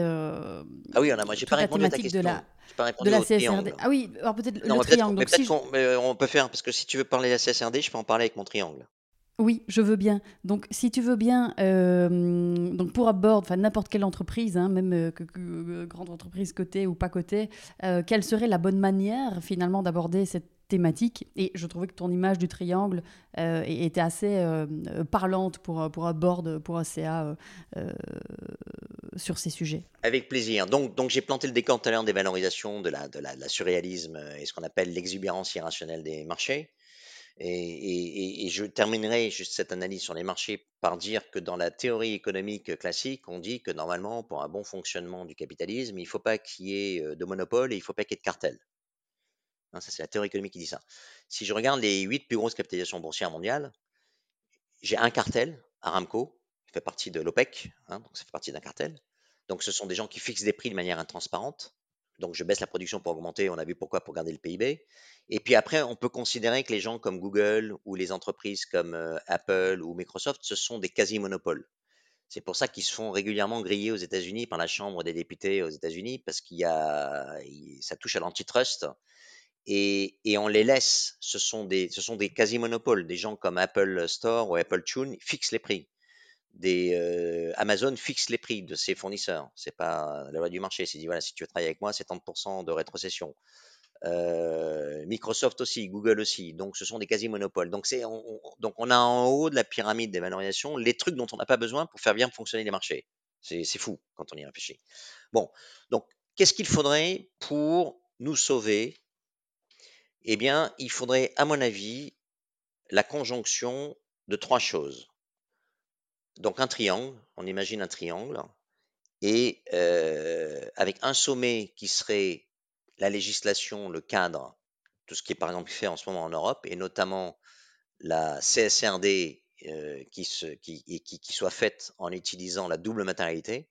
Mmh un autre sommet du, on va parler de ça, un autre sommet du triangle qui est de dire euh, qu'il faut mettre un coût aux externalités négatives, donc il faut un, un coût du carbone, il faut une taxe carbone, il faut une taxe biodiversité, il faut une taxe plastique, il faut donner un coût aux externalités négatives. Et le troisième sommet du triangle, c'est la comptabilité multi-capital ou triple capital, en anglais euh, True Cost Accounting. Si j'ai ces trois euh, éléments, alors je suis capable de mesurer l'impact d'une entreprise ou d'une institution financière sur la nature et sur la société des hommes et des femmes. Et si je suis capable, et si j'ai le coût des externalités négatives, alors je suis capable de transformer cet impact en du numéraire, en du monétaire, et dire cet impact qui est un impact en quantité, ça vaut tant en dollars ou en euros. Et je suis aussi capable de, de calculer ce que j'appelle le return on impact. Et le return on impact, c'est une métrique qu'il faudrait, à mon avis, rajouter au return on equity traditionnel pour mesurer la performance globale d'un investissement en capital. Parce qu'on ne pourra pas faire la target net zéro et la target d'une économie euh, régénérative avec les recettes du passé on a vu que un des gros problèmes que nous avons aujourd'hui, et, ce triangle cherche justement à casser cette mécanique, c'est que la théorie économique qui a pondu tous les, les que nous avons, les indicateurs économiques, est basée sur deux postulats qui sont faux, que la nature est gratuite et que ses ressources sont illimitées. Il faut casser ça, parce que ça c'est faux. Ça n'est pas vrai. C'est devenu un mensonge, si vous voulez. Et ça n'est pas pris du tout en compte dans les modèles économiques. Alors, Meadows a commencé, dans le rapport Meadows a commencé à, le prendre en compte, mais c'est resté euh, comme si c'était euh, dans une, dans une cave, si vous voulez. Et là, maintenant qu'on commence à, tous à se casser la gueule de manière collective et à voir que ça fractionne au niveau géopolitique, au niveau politique, au niveau social, dans tous les, et ça va s'accélérer, euh, eh bien, il faut ressortir ça et il faut vraiment changer des recettes. Il faut essayer de nouvelles recettes. Voilà, donc, euh, donc euh, mettre en place un coût des externalités négatives, c'est mettre en place un coût de la nature. Et le cadre législatif européen est une vitrine fantastique pour le monde. Et j'espère que le monde va s'en inspirer. Mais quand je vois ce qui s'est passé justement par rapport à la double matérialité, euh, je ne peux qu'en douter. Parce qu'en fait, ce qui s'est passé, c'est que en 2023, il, est, question de, créer les standards de reporting ESG. De la même manière que nous avons des standards de reporting euh, financier, qu'on appelle euh, IASB, qui sont gérés par une fondation internationale qui s'appelle la fondation IFRS, eh bien maintenant, il faut mettre un standard de reporting ESG pour tout ce qui n'est pas financier et qui commence à devenir de plus en plus important je pense que dans le temps, les données ESG seront beaucoup plus importantes que les données financières. Et pour mettre en place ce standard de reporting ESG, il y avait deux approches opposées. Une approche anglo-saxonne qui est portée par la fondation IFRS, qui a créé le standard de reporting pour la finance, et c'est un truc, euh, c'est un nouveau département qui a été créé qui s'appelle l'ISSB, et qui est géré par quelqu'un qui s'appelle Emmanuel Faber. Et une approche européenne faite par l'EFRAG qui s'appelle l'ESRS, European Sustainability Reporting Standard. Et la grande différence entre les deux, c'est que l'approche anglo-saxonne, elle est basée sur la matérialité simple. Et la matérialité simple, c'est quoi? C'est ça n'est que le changement climatique qui a un impact sur moi, entreprise, à faire du profit et à faire mon business model. Moi, entreprise, je n'ai aucun impact sur l'extérieur. Et alors qu'en Europe, on a une approche de matérialité double, qui est de dire la matérialité tout double, c'est non seulement la matérialité simple, effectivement, le changement climatique a un impact sur ma capacité à faire du profit, mais moi, en tant qu'entreprise, par ma production, j'ai un impact sur la société et la nature. Donc, je prends extérieur vers l'intérieur, plus intérieur vers l'extérieur. Et c'est ça qui va sauver nos enfants et nos petits-enfants. Et la bonne nouvelle, c'est qu'il y a eu beaucoup, ça s'est déterminé au mois de juillet, il y a eu un, lobbying intense des partisans de la matérialité simple pour que la matérialité double ne sorte pas au niveau européen.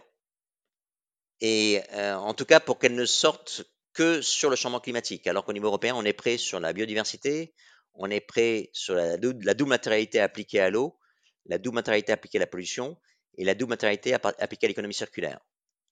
Bon, et finalement, la Commission européenne a résisté à ce lobby irresponsable, irresponsable, hein, je le redis euh, trois fois hein, de, la part de ces euh, gens, c'est irresponsable si on est une seule seconde sérieux par rapport à l'objectif euh, de, de net zéro et de sauver nos enfants et nos petits-enfants. Si on s'en fout, alors on fait matérialité simple, puisque le but de matérialité simple, ça s'est dit, hein, dans les, vous lisez les textes de la matérialité simple ISSV, c'est de to maximize enterprise value. Donc pour maximiser la valeur d'entreprise. Mais moi, je suis une entreprise, je pollue l'extérieur. Je prends, donc moi, je suis Exxon, je pollue l'extérieur, il n'y a aucun problème. Euh, je ne, je n'ai aucun, aucun règlement à faire ou aucun rendu à faire à la société, et je continue à le faire. Et, ça, c'est une, euh, bah, c'est une approche fondamentale différente, philosophique, euh, qui démontre l'état d'esprit euh, des, probablement civilisationnels. Hein. et donc l'Europe a résisté, et finalement l'Europe a adopté tous ces euh, standards de reporting, donc changement climatique, biodiversité, pollution, eau et océan et euh, économie circulaire. Mais ils ne sont pas le truc que les lobbyistes ont réussi à gagner, c'est qu'ils ne sont pas obligatoires. Sauf que il faut que les entreprises démontrent que quelque chose n'est pas matériel. Et ça, ça doit être approuvé par un auditeur en assurance limitée. Donc, je mets au défi les, les, auditeurs d'approuver quelque chose sur lesquels ils ne sont pas d'accord, parce que là, ça va directement se transformer en, risque juridique. Et on voit déjà dans, le monde financier, les auditeurs en ce moment, les Ernst Young, PwC et autres, ils ont, ils, sont, ils ont plein de procès contre eux. Donc, ils vont pas s'amuser à, faire des choses greenwashées, si vous voulez. Mmh donc, et en plus, dans le, dans le texte final qui, qui, qui, est passé et qui a, résisté à la pression, il est, il, est démon, il est dit que spécifiquement dans le cas du changement climatique, donc le SRS changement climatique, si une entreprise dit que le changement climatique n'est pas matériel pour son activité, alors il va devoir, elle va devoir officiellement et publiquement expliquer pourquoi. Mmh bah, bon courage à une entreprise d'aller expliquer qu'il n'y a pas de scope 3 chez elle. que le scope 3 n'a ah, c'est clair. Voilà. Donc c'est une victoire en fait que l'Europe euh, a eue. On aurait préféré que ce soit obligatoire, mais bon, euh, le, contourner le truc en disant qu'on met la responsabilité sur les auditeurs et que les auditeurs ne vont pas pouvoir s'exposer, c'était pas mal. Donc c'est mieux que rien. Et en tout état de cause, c'est la double matérialité qui est passée. Et, et ça, c'est. Euh, ben, je suis fier d'être européen par rapport à ça. Euh, alors malheureusement, si je regarde l'application en termes de capitalisation boursière, la capitalisation boursière mondiale, c'est à peu près 100 trillions de dollars. À peu près 10 trillions est en Europe. Donc il n'y a que 10 trillions qui va être soumis à double matérialité, pour le moment. Pour le moment. Mais ça va toucher des boîtes, des filiales de boîtes étrangères, ça va toucher les supply chains de boîtes européennes, donc ça va avoir un impact.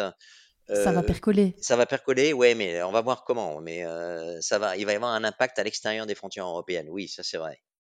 Et en termes de, matérialité, donc pour ceux et celles qui nous écoutent, est-ce que tu peux, si, je me mets à la place d'une entreprise euh, qui nous écoute, euh, qui dit oui, mais ok, concrètement, comment je fais pour, euh, pour savoir si un enjeu est matériel ou pas? Est-ce qu'il y a des cadres, des règles, des grilles, ce genre de choses? Ben, il, y a des, il commence à y avoir des, des, des, des informations avec justement tout le patchwork européen. Hein, il y a des, la taxonomie qui va aider à dire si un chiffre d'affaires est vert ou pas.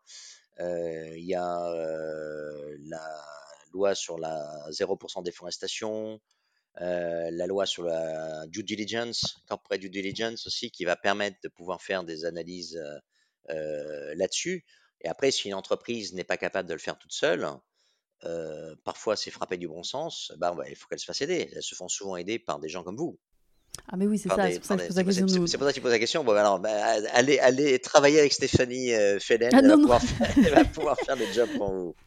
Non, non, non, c'est pas pour ça que je dis, c'est plutôt je me mets à la place des personnes. parce Ouais, que j'ai compris. nous, nous, on le fait au quotidien, donc quand, Ouais. quand je t'entends parler de matérialité, etc., forcément, ça me parle. Mais je me mets à la place de ceux et celles qui nous écoutent et qui se disent peut-être oh là là là là, qu'est-ce Ah que oui, c'est que ce oui, truc, ben, ce mot il- il faut se faire matérialité, aider. je sais pas ce que ça veut dire. Enfin, Ouais. bon. Il faut Voilà. se faire aider. Il faut se faire aider par des, par des consultants. Il y a, il y a des, il y a, il y a des, euh, il y a plein de gens qui savent faire le, le- job et vous faites aider au départ et après vous saurez le faire et vous pourrez le faire tout seul. Alors, en parlant de la CSRD, donc il faut bien comprendre que la CSRD, c'est une obligation de dire, hein, c'est pas tellement une obligation de faire, c'est plutôt une obligation de dire. Euh, Est-ce que d'après toi, elle va être suffisante pour faire bouger les entreprises? Non, alors justement, euh, euh, un, truc qu'il faut bien analyser maintenant, et c'est très compliqué à faire, il y a très peu de personnes qui sont capables d'analyser le patchwork européen de différentes directives qui sont en train d'être mises en place. hein. Je pense à, donc je pense à la, ta- la taxonomie qui est toujours pas mise en place, mais Oui, qui oui. il y a du- beaucoup de travail qui dessus. attendait, qui attendait du coup euh, les textes. euh, et qui attendaient les euh, textes là. les Donc, c'est des choses qui se marchent les uns sur les autres. Il y a la, la, la, la disclosure pour les institutions financières. Il y a le 0% deforestation. Puis il y a tout ce qui est secteur spécifique aussi, Tout ce qui est euh, secteur spécifique qui va arriver avec le, SRS. Il y a la, la taxe carbone aux frontières qui va avoir un effet d'entraînement sur les marchés carbone dans les pays qui veulent exporter vers euh, l'Europe, et notamment en Inde, par exemple. Le, le- le- la taxe carbone aux frontières qui va être mise en place, je crois que c'est en 2025 en Europe. Euh, en Inde, ils commencent à parler de, de mettre en place un, un- un- un système de cap and trade comme le EU ETS pour, pour donner un prix de la taxe carbone en Inde. Mhm.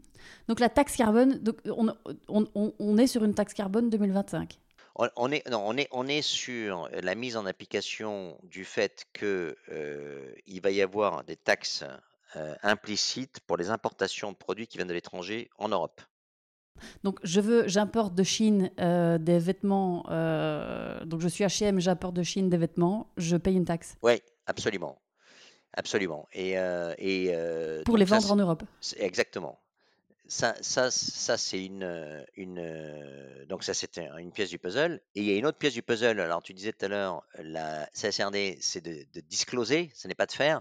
Celle qui va permettre de faire, c'est la Corporate Social Sustainability Due Diligence Directive, la CSDDD.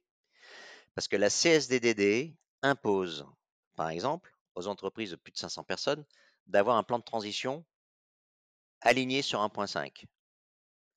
Et c'est parce que donc c'est la CSDDD qui impose ça, c'est pas la CSRD. Mais c'est parce que le plan de transition doit être fait comme il existe, qui doit être disclosé à travers la CSRD. Voilà. Donc les deux vont aller ensemble, CSDDD plus CSRD. Et, ça, c'est extrêmement puissant que la CSDDD demande d'avoir des plans de transition alignés sur 1.5. Parce que ça, c'est la loi qu'il demande. Voilà. Et c'est pour ça que les investisseurs américains ont tapé comme des malades contre la CSDDD. Ça, c'est beaucoup moins. On s'est beaucoup attaché à regarder la CSRD et le SRS, la double maternité, Mhm. parce que c'était un peu le combat du moment. Mais il y a un truc qui est passé un peu, euh, qui n'est pas encore été euh, voté par le Parlement, mais qui est prévu pour la rentrée. C'est le fait que la CSDDD impose de mettre en place un plan de transition. Mais c'est vrai qu'on n'en parle pas de ça, je te coupe deux secondes, mais on en parle très très peu. Hein, Très peu, de, mais il faut regarder. Et, et, euh, et il faut euh, et les, et les investisseurs américains ont dit ils, ils ont tapé, ils étaient vent debout contre cette euh, cette euh, cette directive parce que ça veut dire que si je suis capable de voir que dans la supply chain d'une société il y a des abus de droits humains ou des euh, problèmes euh, par rapport au changement climatique, alors je peux aller à la justice et traîner en justice par exemple BlackRock qui aurait investi dans cette société-là. Et BlackRock voulait pas avoir des risques juridiques potentiels. Ils vont les Hmm. avoir. Et c'est exactement ce qui s'est passé avec ce qu'a fait les Nations Unies la semaine dernière. Ils ont envoyé une warning letter à Aramco. Hein, mais c'est qu'une warning letter. En disant, voilà, on a eu vent de problèmes humains dans, votre, dans vos centres de production. On sait que vous n'avez pas d'objectif net zéro. On sait que vous n'avez pas de target scope 3. Vous avez une target scope 1, scope 2, mais le scope 1, scope 2, c'est rien du tout. Donc, on vous demande de rectifier le QI. Et on sait que vos financeurs, et notamment hein, la lettre des Nations Unies, hein, j'en ai fait un post d'ailleurs, euh, visaient les financeurs américains, donc JP Morgan, Morgan Stanley, mais aussi Société Générale, euh, BNP Paribas et Crédit Agricole. en leur disant vous financez une société qui ne va pas faire l'accord de Paris et qui a probablement là où ça va choper, c'est à travers les droits humains. Les droits humains liés au changement climatique. Ce sera plus directement le changement climatique, mais je vais toucher aux droits humains qui sont protégés par les Nations Unies, les textes des Nations Unies et autres. Et donc, on attend maintenant avec impatience de voir comment Aramco va répondre à cette lettre. C'est sorti la semaine dernière, vendredi dernier. Ok. C'est une première. C'est Guterres. Hein. Guterres, il, a, il, fait toujours des, superbes discours, mais là, il est en action. Parce qu'il a bien compris, lui, que, qu'on était très, très, très mal barré. Donc, il met en action le truc et on va voir comment ils vont répondre. Quel, quel tour de passe-passe ils vont faire pour essayer de, euh, parce que parce qu'en fait c'est de l'enfumage systématique en ce moment. Vous avez bien, on a bien, vous voyez bien qu'il y a un grand bond en arrière. Euh, on, tape sur le SG, on augmente les émissions, on augmente la production. Les derniers chiffres de l'AIS montrent que les records historiques de production et de consommation euh, donc on est vraiment à l'opposé du 1.5. On est allé, on est le business as usual, c'est 3 degrés. On est en train d'augmenter quand Rishi Sunak en Angleterre dit que j'ouvre 100 champs pétroliers, ou quand les Norvégiens disent j'ouvre de nouveaux champs pétroliers pour, faire face aux trucs russes, mais les Russes ils continuent à vendre leurs trucs, donc il n'y a pas de baisse de production. Au contraire, il y a une augmentation de production. On est à l'opposé des 3 degrés hein, ou 1.5. Donc on n'est pas à 3 degrés. On, fait 3 degrés plus quelque chose. On ne fait pas 3 degrés moins quelque chose. Hein, ça s'accumule dans l'atmosphère de cette histoire. Mmh, mmh. Donc, on est à l'opposé de ce qu'on doit faire. Et là, c'est devenu tellement énorme que plus personne ne commente. Et le meilleur signe, signe de tout ça, c'est que le président de la prochaine COP, la COP, qui est censée régler les histoires d'adaptation au changement climatique, de mitigation euh, climatique, de baisse des émissions, c'est le patron de la boîte nationale de pétrole d'Abu Dhabi, le docteur Al-Jaber. Donc ça, c'est la c'est l'efficacité ultime du lobby pétrolier euh, qu'il faut casser. Il faut casser le lobby pétrolier par la loi probablement. Euh, et, ils ont réussi le tour de passe-passe à mettre comme président d'un truc pour venir parler de la, de la baisse des émissions le truc qui pollue le plus. Et au contraire, le, son, son, chef, hein, c'est l'émir d'Abu Dhabi, il a des grands plans d'augmenter la production de gaz et de pétrole, pas de la baisser. Donc on est, c'est comment je me fous de ta gueule, mais en plus je me fous et je te marche dessus avec mon pied et je t'enfonce. C'est une, c'est une grande mascarade. Ah oui, c'est, c'est, une comédie tragique. Alors Laurent, on va aller, euh, si ça te va, oui, bien sûr, on, va, euh, on, va, euh, on va justement à ces sujets aller doucement vers j'ai quelques questions euh, sur un petit peu l'avenir de notre monde hein, euh, et, tu enchaînes bien là-dessus. Peut-être avant d'aller là, euh, Laurent, toi, qu'est-ce qui t'obsède aujourd'hui? Alors, ben, les lobbies pétroliers. Voilà, dès que je peux me, à mon petit niveau, hein, dès que je peux faire quelque chose de, ou, dire quelque chose qui n'est pas officiel, ou dire ce qui se passe en coulisses, parce que parfois j'ai accès à des informations, eh ben je le, je le dis je le dis, j'essaie d'illustrer avec des propos, de, donner des chiffres et pas simplement de dire, hein, de démontrer avec de, la démonstration par la preuve. Et, et les lobbies pétroliers, bah, ils, sont, ils sont très très bons. Donc il faut s'en inspirer pour faire du contre-lobby pétrolier. Et quand j'écoute euh, Pouyanné, le patron de, Total, et qui a, bon dos de dire ah ben, baisser la demande, et moi, je, mon, frère et mon ami, si tu baisses la demande, eh ben, je vais me faire un plaisir de baisser ma production, puisque je ne fais que répondre à une augmentation de la demande. il vaut mieux que ce soit moi que quelqu'un qui soit, comme disait, comme disait les Norvégiens, le patron d'Equinor, il dit il vaut mieux que ce soit moi qui produise du pétrole qu'un dictateur dans le désert. C'est énorme. Euh, dans, le monde libéral, la démocratie, en plus la Norvège, qui est une des meilleures démocraties au niveau de, l'indice démocratique euh, de l'économie, c'est une des meilleures démocraties, que le type, le patron, le CEO d'Equinor dise il vaut mieux que ce soit moi qui produise du pétrole plutôt qu'un bédouin dans le désert euh, qui, qui, produise du pétrole. Mais de, de, qui se foutons, quoi? De qui se foutons Donc, les, les lobbies pétroliers, oui, c'est une obsession. C'est une obsession et il faut les il faut trouver une mécanique pour diminuer drastiquement leur pouvoir. parce que je veux bien que Pouyanné dise baisser la demande, mais, mais, mais quand je suis un pétrolier, je dois accepter de faire un tripling des, investissements dans les énergies renouvelables. Et, je ne dois pas dire non, je, n'en veux pas, comme l'Arabie saoudite, ou comme la Russie, ou comme mmh l'UAE. donc, Parce que si je fais le, truc, c'est qu'on sait qu'il va y avoir une augmentation de, la, consommation d'énergie. Et le truc, c'est des histoires de pourcentage, de mix. Donc il faut que j'investisse maintenant pour, être en 2050 à avoir 30, 40, 50%, 60% de renouvelables. Bon, ils veulent même pas le faire. Ils préfèrent payer 160 milliards de, sortir de, de, 160 milliards de bénéfices et je sais pas combien ils ont versé en dividendes, plusieurs dizaines de milliards, plutôt que de ne pas se verser de dividendes-là et de diminuer le, bénéfice et, d'investir pour le futur. Mais ils veulent pas le faire. Voilà. Donc, et, donc ils nous mettent en otage, en fait. Euh, donc les, les, entreprises pétrolières et les pays pétroliers monoproducteurs, hein, euh, comme la Norvège, comme l'Arabie la, la, Saoudite, mettent en otage. Et la Norvège, ils ont bon dos. Je vous dis, c'est une démocratie. On, on, leur tape jamais dessus, alors qu'il faudrait qu'on leur tape dessus autant que sur l'Arabie Saoudite. C'est pareil. Jamais on leur tape dessus. Parce qu'ils achètent des véhicules électriques. Parce que... Mais après, ils vont faire la leçon à Rishi Sunak dans un article du FT en disant Rishi Sunak, c'est pas bien que tu fasses un truc euh, sans puits de pétrole euh, quand tu dis que tu dois être net zéro. Mais et toi, comment tu, et toi, comment tu tires ton, euh, ton, ton argent euh, en Norvège? Donc, mmh donc euh, il, faut, euh, il faut limiter drastiquement le pouvoir de ces gens-là qui nous prennent en otage et, et on ne peut pas accepter de partir à l'abattoir sans rien faire.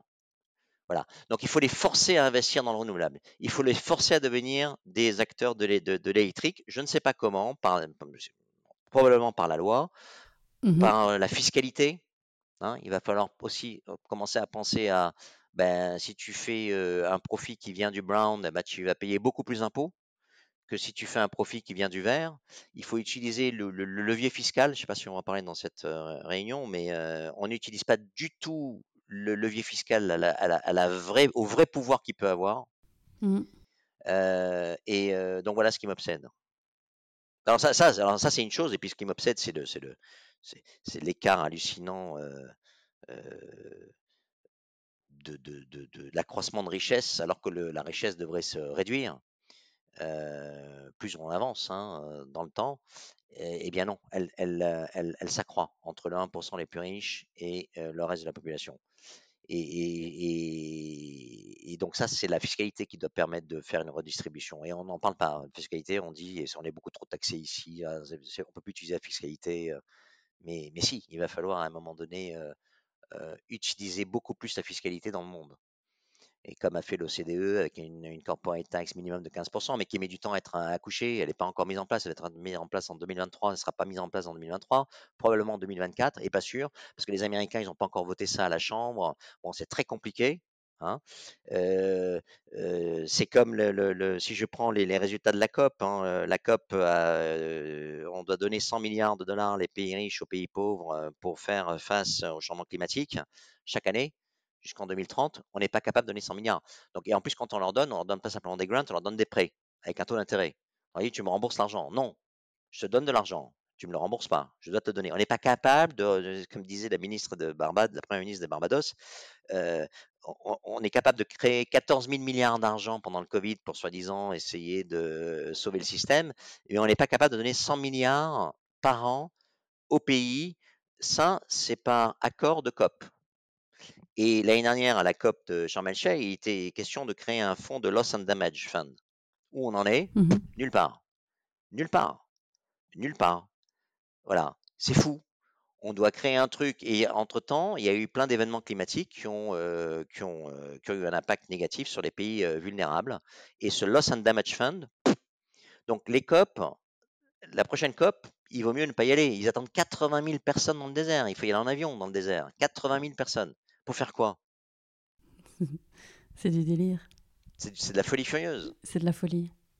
Alors, euh, Laurent, peut-être, euh, si, si, ça te va, j'aimerais te euh, profiter du temps qui nous reste pour te, te poser peut-être deux questions euh, sur euh, l'avenir et donc te demander de sortir ta boule de cristal. Et donc, alors, on a beaucoup parlé du net zéro. Hein par rapport à toute notre discussion, puis à ce que ce, ce, toi, tu, tu, tu, tu, ressens, quelles sont tes analyses, tes convictions, est-ce que, est que d'après toi, on y arrivera en 2050 à l'échelle planétaire? À quoi? À ce net zéro Non. La réponse, Un jour? La réponse est non. Mmh. Euh, bon, voilà, maintenant il faut limiter la casse.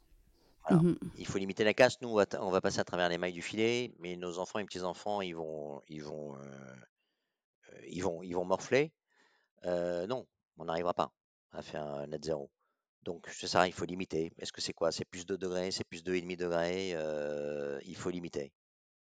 On, on, doit baisser de 45% d'ici 2030 par rapport à 2020. On est à plus 1% chaque année. Donc c'est et puis tu fais plus 1% chaque année, plus sur le temps qui te reste à faire, tu vas devoir faire beaucoup, beaucoup moins 45%. Ça va perdre 50, 55, 60%. Plus le budget fond. Mmh, mmh. Voilà, donc, donc, donc, donc non. Et, puis il faut, il faut, je pense qu'il faut changer aussi les systèmes politiques. Je pense que, alors, je, voulais quand même dire dans cette, dans cette interview que, rappeler quand même que il n'y a que 45% de la population mondiale qui vit en démocratie. La démocratie n'est pas le régime politique majoritaire dans le monde. Ça, c'est Democracy Index, chaque année fait par The Economist. Il faut regarder ça chaque année. C'est excellent. Ils ont mm, toute une batterie de critères. Donc, il faut sauver nos démocraties en Europe. Donc, c'est un peu lié à notre sujet, mais pas totalement. Mm, mm. Et, et, notre démocratie en Europe, elle est, on atteint à elle, les gouvernements tentent de l'atteindre très très régulièrement. Si je prends par exemple l'exemple de la France, on a, on, a, on, a, on a un président qui gouverne sans majorité et qui a utilisé, euh, c'est le président de la Ve République qui a utilisé le plus de fois l'article 49.3. Mm, mm. Donc c'est un article qui vous permet de faire passer une loi en s'en foutant complètement du Parlement.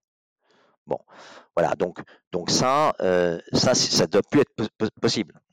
Et, donc, il faut protéger. Ou pendant le Covid, on a eu des trucs pendant le Covid. Chine, il fallait sortir avec un papier. Euh, voilà, je vais euh, de telle heure à telle heure. Bon. Et là, maintenant, ils commencent à, dire euh, peut-être que vérifier l'internet parce qu'il y a eu des troubles dans les rues. Peut-être qu'il faut contrôler. En France, on est en France. En France, le prix des droits de l'homme. Donc, donc, donc, je parle de la France, mais je parle de, il y a plein d'autres pays, hein, en, en, Italie, en, Suède, en Angleterre. Et alors, je voulais aussi dire un truc important, c'est que il faut faire attention parce qu'en Italie, par exemple, ils ont sorti justement une loi fiscale pour pouvoir taxer les banques qui profitent de super profits de façon anormale parce qu'il y a un écart de taux anormal et qu'ils font beaucoup d'argent en prêtant de l'argent, mais en ne payant pas du tout les dépôts qu'ils ont, donc ils n'ont pas augmenté, et ils ont une marge d'intérêt qui augmente et qui, leur fait faire des milliards.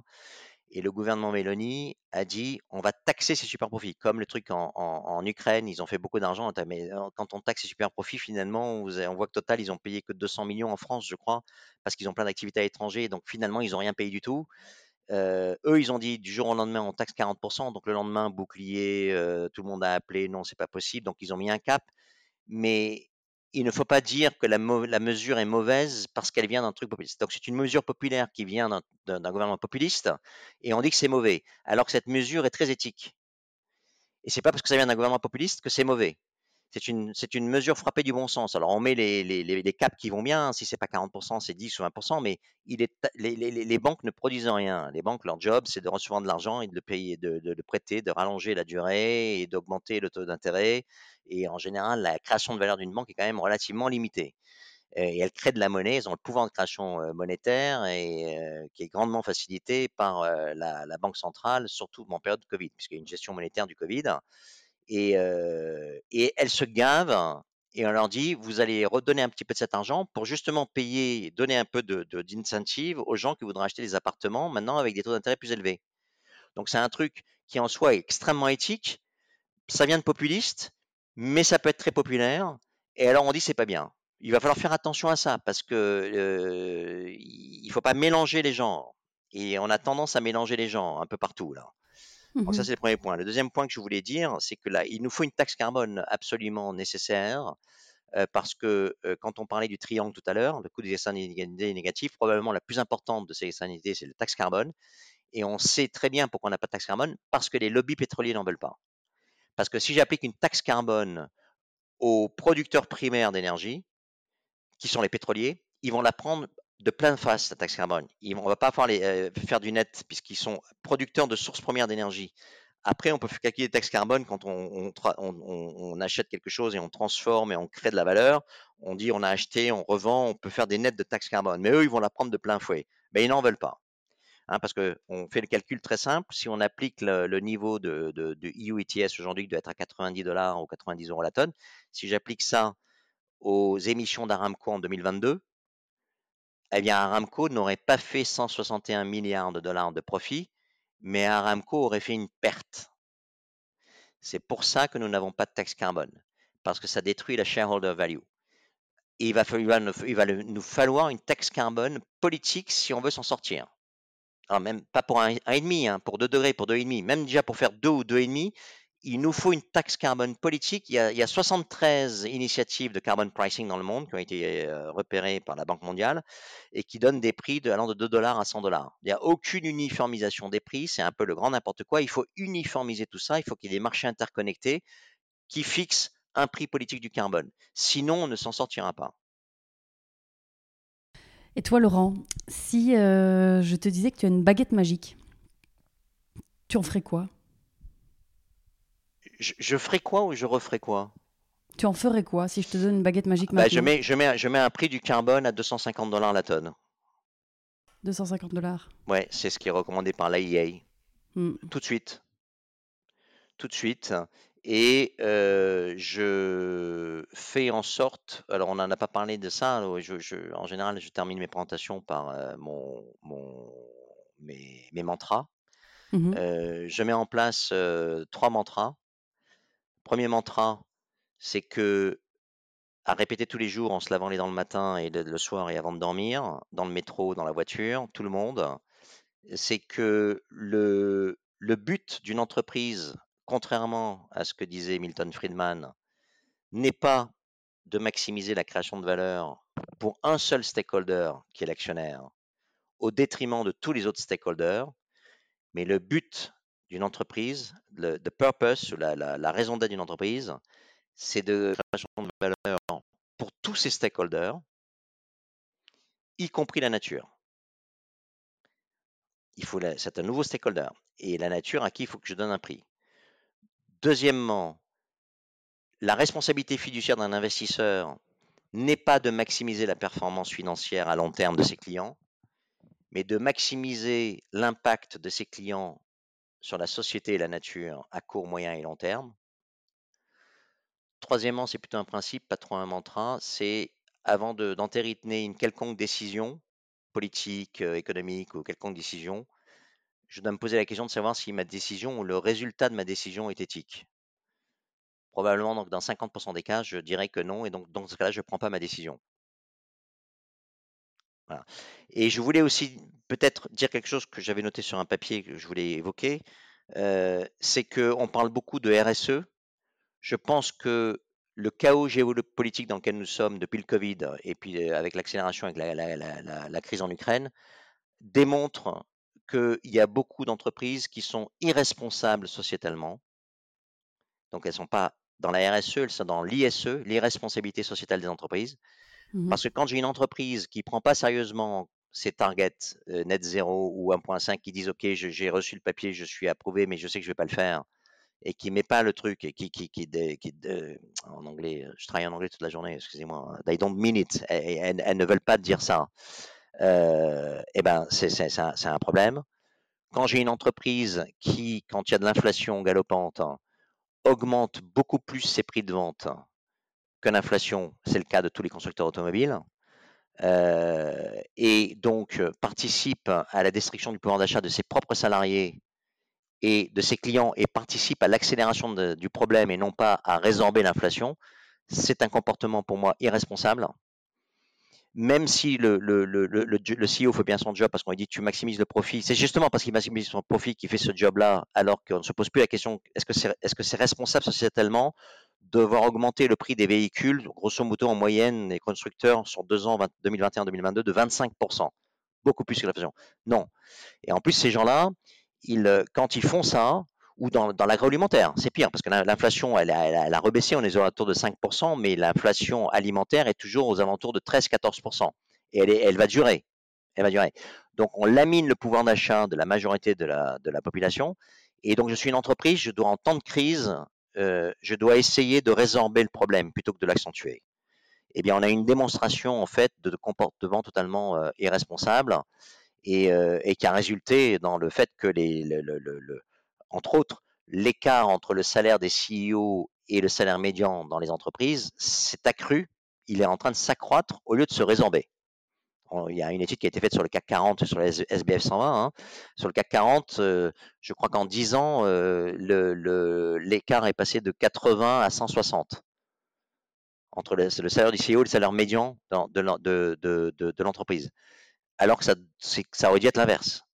Donc, il y a tellement de choses extrêmement choquantes qui ne sont plus choquantes parce qu'on est endormi par le mantra numéral en disant on peut rien faire, c'est comme ça, et puis la, presse et les médias ne font pas leur job, hein, il faut le dire aussi, ils sont en dessous de tout, euh, que ben, qu'on ne réagit plus, alors qu'il faut réagir.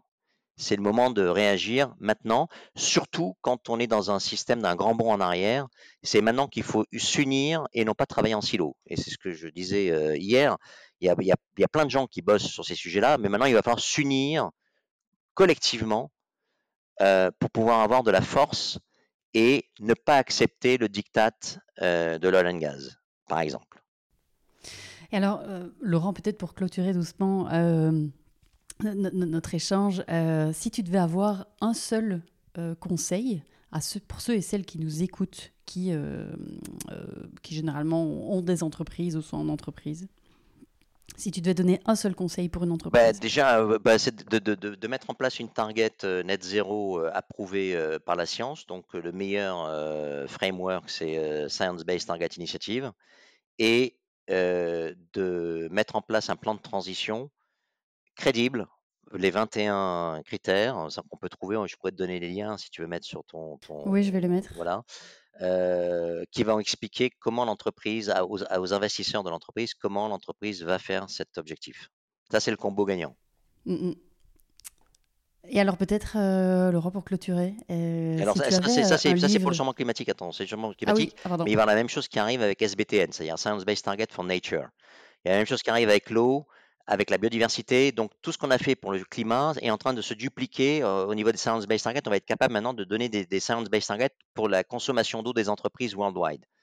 il y a un référentiel, SBT a sorti euh, un référentiel sur la, pour la biodiversité, on est d'accord Oui, ça, ça, ils sont en train de travailler. Non, biodiversité, ils, sont en train de, ils viennent de sortir sur l'eau. Ça s'appelle SBTN, Science Based Target for Nature. SBTN. Ok. Si tu avais euh, un livre ou une conférence ou que sais-je euh, qui, qui, t'a inspiré récemment et... Ah bah, euh, conférence qui m'a qui m'a inspiré récemment, il y a, y a, y a le, dernier Tech Talk de d'Al Gore mhm. sur la ah, tu gaz. partagé, je crois. 20 minutes. Voilà. Voilà, il est plus lié par la politique, il a une parole très libre et il raconte librement euh, ce qui se passe, hein, tout ce qu'on a dit là, il le raconte librement, alors que John Kerry est un diplomate et qu'il est obligé de dire que l'UAE c'est bien et qui raconte euh, pas exactement l'opposé, mais pas très loin. Voilà, donc ça c'est bien. Et puis après, euh, sur un livre peut-être, toi qui t'as inspiré récemment. Sur, les livres, bah, je, je, citerai le livre de mes amis Bonifay et et Céline Ardichvili, euh, l'entreprise contributive dans le contexte des limites planétaires. Le titre exact, c'est pas celui-là, mais c'est ça, c'est l'entreprise contributive. Hein. donc euh, Fabrice Bonifay et, Céline Puffardichvili. Et puis après, et puis après toute la littérature sur l'éveil de la conscience et toutes ces choses-là qui sont qui sont pas liées à notre sujet, mais qui permettent de, prendre un peu de, de hauteur pour, euh, mm. pour, pour, pour, pour, analyser la dynamique de la folie des, des, hommes et des, des, comportements euh, court-termistes euh, qui sont mortifères en fait. T'en aurais à, nous conseiller Ah oui, bon, il y, a tous les, les, bouquins de Deepak Chopra, il y a euh, Le pouvoir du moment présent de Eckhart Tolle, ah il y a les lois, les sept lois naturelles de, la, de la, du succès, euh, euh, il y a plein de littérature là-dessus. Il y a, a j'écoute pas mal de podcasts d'un, d'un de quelqu'un qui s'appelle Joe Dispenza, un docteur, justement sur tout, c'est des trucs on est dans l'alternatif hein, là, hein. on n'est pas du tout dans le, dans le rationnel. Mais, euh, mais c'est excellent, c'est très intéressant pour ouvrir l'esprit. Joe Dispenza. Ok, top. Mais super, mais Laurent, je mettrai tout ça dans les notes de l'épisode. Et alors, évidemment, avant de clôturer, où, où peut-on, si on veut te, te, suivre, euh, suivre ce que tu as raconté, euh, ou même te contacter éventuellement, hein, donc peut-être préciser aussi que tu, interviens euh, auprès de Board, hein, comme tu l'as fait là pour TF1, mais pas que pour TF1. Mais donc si on veut te contacter, peut-être pour une intervention ou, te suivre, où, va-t-on? Comment fait-on? Alors, on, peut me suivre sur LinkedIn, c'est le seul réseau social que j'utilise. Oui. Euh, je, je suis assez. euh, je communique pas mal, hein, en général plusieurs fois par semaine. Après, euh, j'ai une adresse email, hein, laurent.babiquian.iese.net. Si des personnes sont intéressées par, euh, étaient intéressées par une intervention, donc c'est avec plaisir. Moi, c'est quelque chose que je vais chercher à vouloir faire de plus en plus en 2024 Mhm. justement parce que je, je, je- je commence à regarder ma prochaine étape euh, au sortir du, du CDP et un, un truc fondamental pour moi c'est d'essayer de participer au changement de mindset des gens qui décident. Mhm. Donc, euh, donc j'ai des présentations que j'adapte en fonction des, des, des, des COMEX ou des boards. Euh, mais grosso modo, c'est des présentations où je dis que le néolibéralisme ne permettra pas de faire la target, donc il faut être prêt à écouter ça. Et je le Mhm. démontre hein, avec les graphiques dont on a parlé, j'ai toute une démonstration derrière ça. Euh, et puis, euh, et puis voilà, je ne vais pas vous donner mon numéro de téléphone, non. mais avec ça, c'est déjà pas mal. On peut me déjà pas mal. sur LinkedIn euh, ou bien sur cette adresse email. Eh bien, Laurent, Ah, ça fait une heure, euh, On je a- sais plus combien. là, ça fait- on a fait 10 Voilà, 1h44, on a baillé très large. Donc merci, ça. merci beaucoup Stéphanie pour cette excellente interview. Mais écoute, merci à toi. euh, C'était absolument passionnant. Euh, merci beaucoup pour tous tes éclairages. Je suis persuadée que ça, ça va parler à nos auditeurs et nos auditrices. Euh, en tout cas, ça, ça- ça plante des graines, ça éveille des consciences, ça c'est certain. Donc Laurent, mille merci. Mille merci pour ton, pour ton temps et pour, ta, et pour ton intervention. Vraiment. My pleasure. Merci Laurent. Et merci pour cette opportunité et à très bientôt. Au revoir. Voilà pour l'épisode du jour. C'était Business Impact, le podcast de Smarto Circle. J'espère sincèrement que cet épisode vous a plu. Alors si c'est le cas, merci de le partager à deux personnes qui pourraient être intéressées par le sujet et de mettre une petite note 5 étoiles sur Spotify et ou Apple Podcast en fonction de votre plateforme d'écoute préférée. Et puis si c'est sur Apple Podcast, prenez deux mini-secondes pour écrire un petit avis sur ce que vous aimez dans le podcast. Ça m'aidera à remonter dans les suggestions d'Apple et puis euh, surtout de faire euh, connaître davantage le podcast.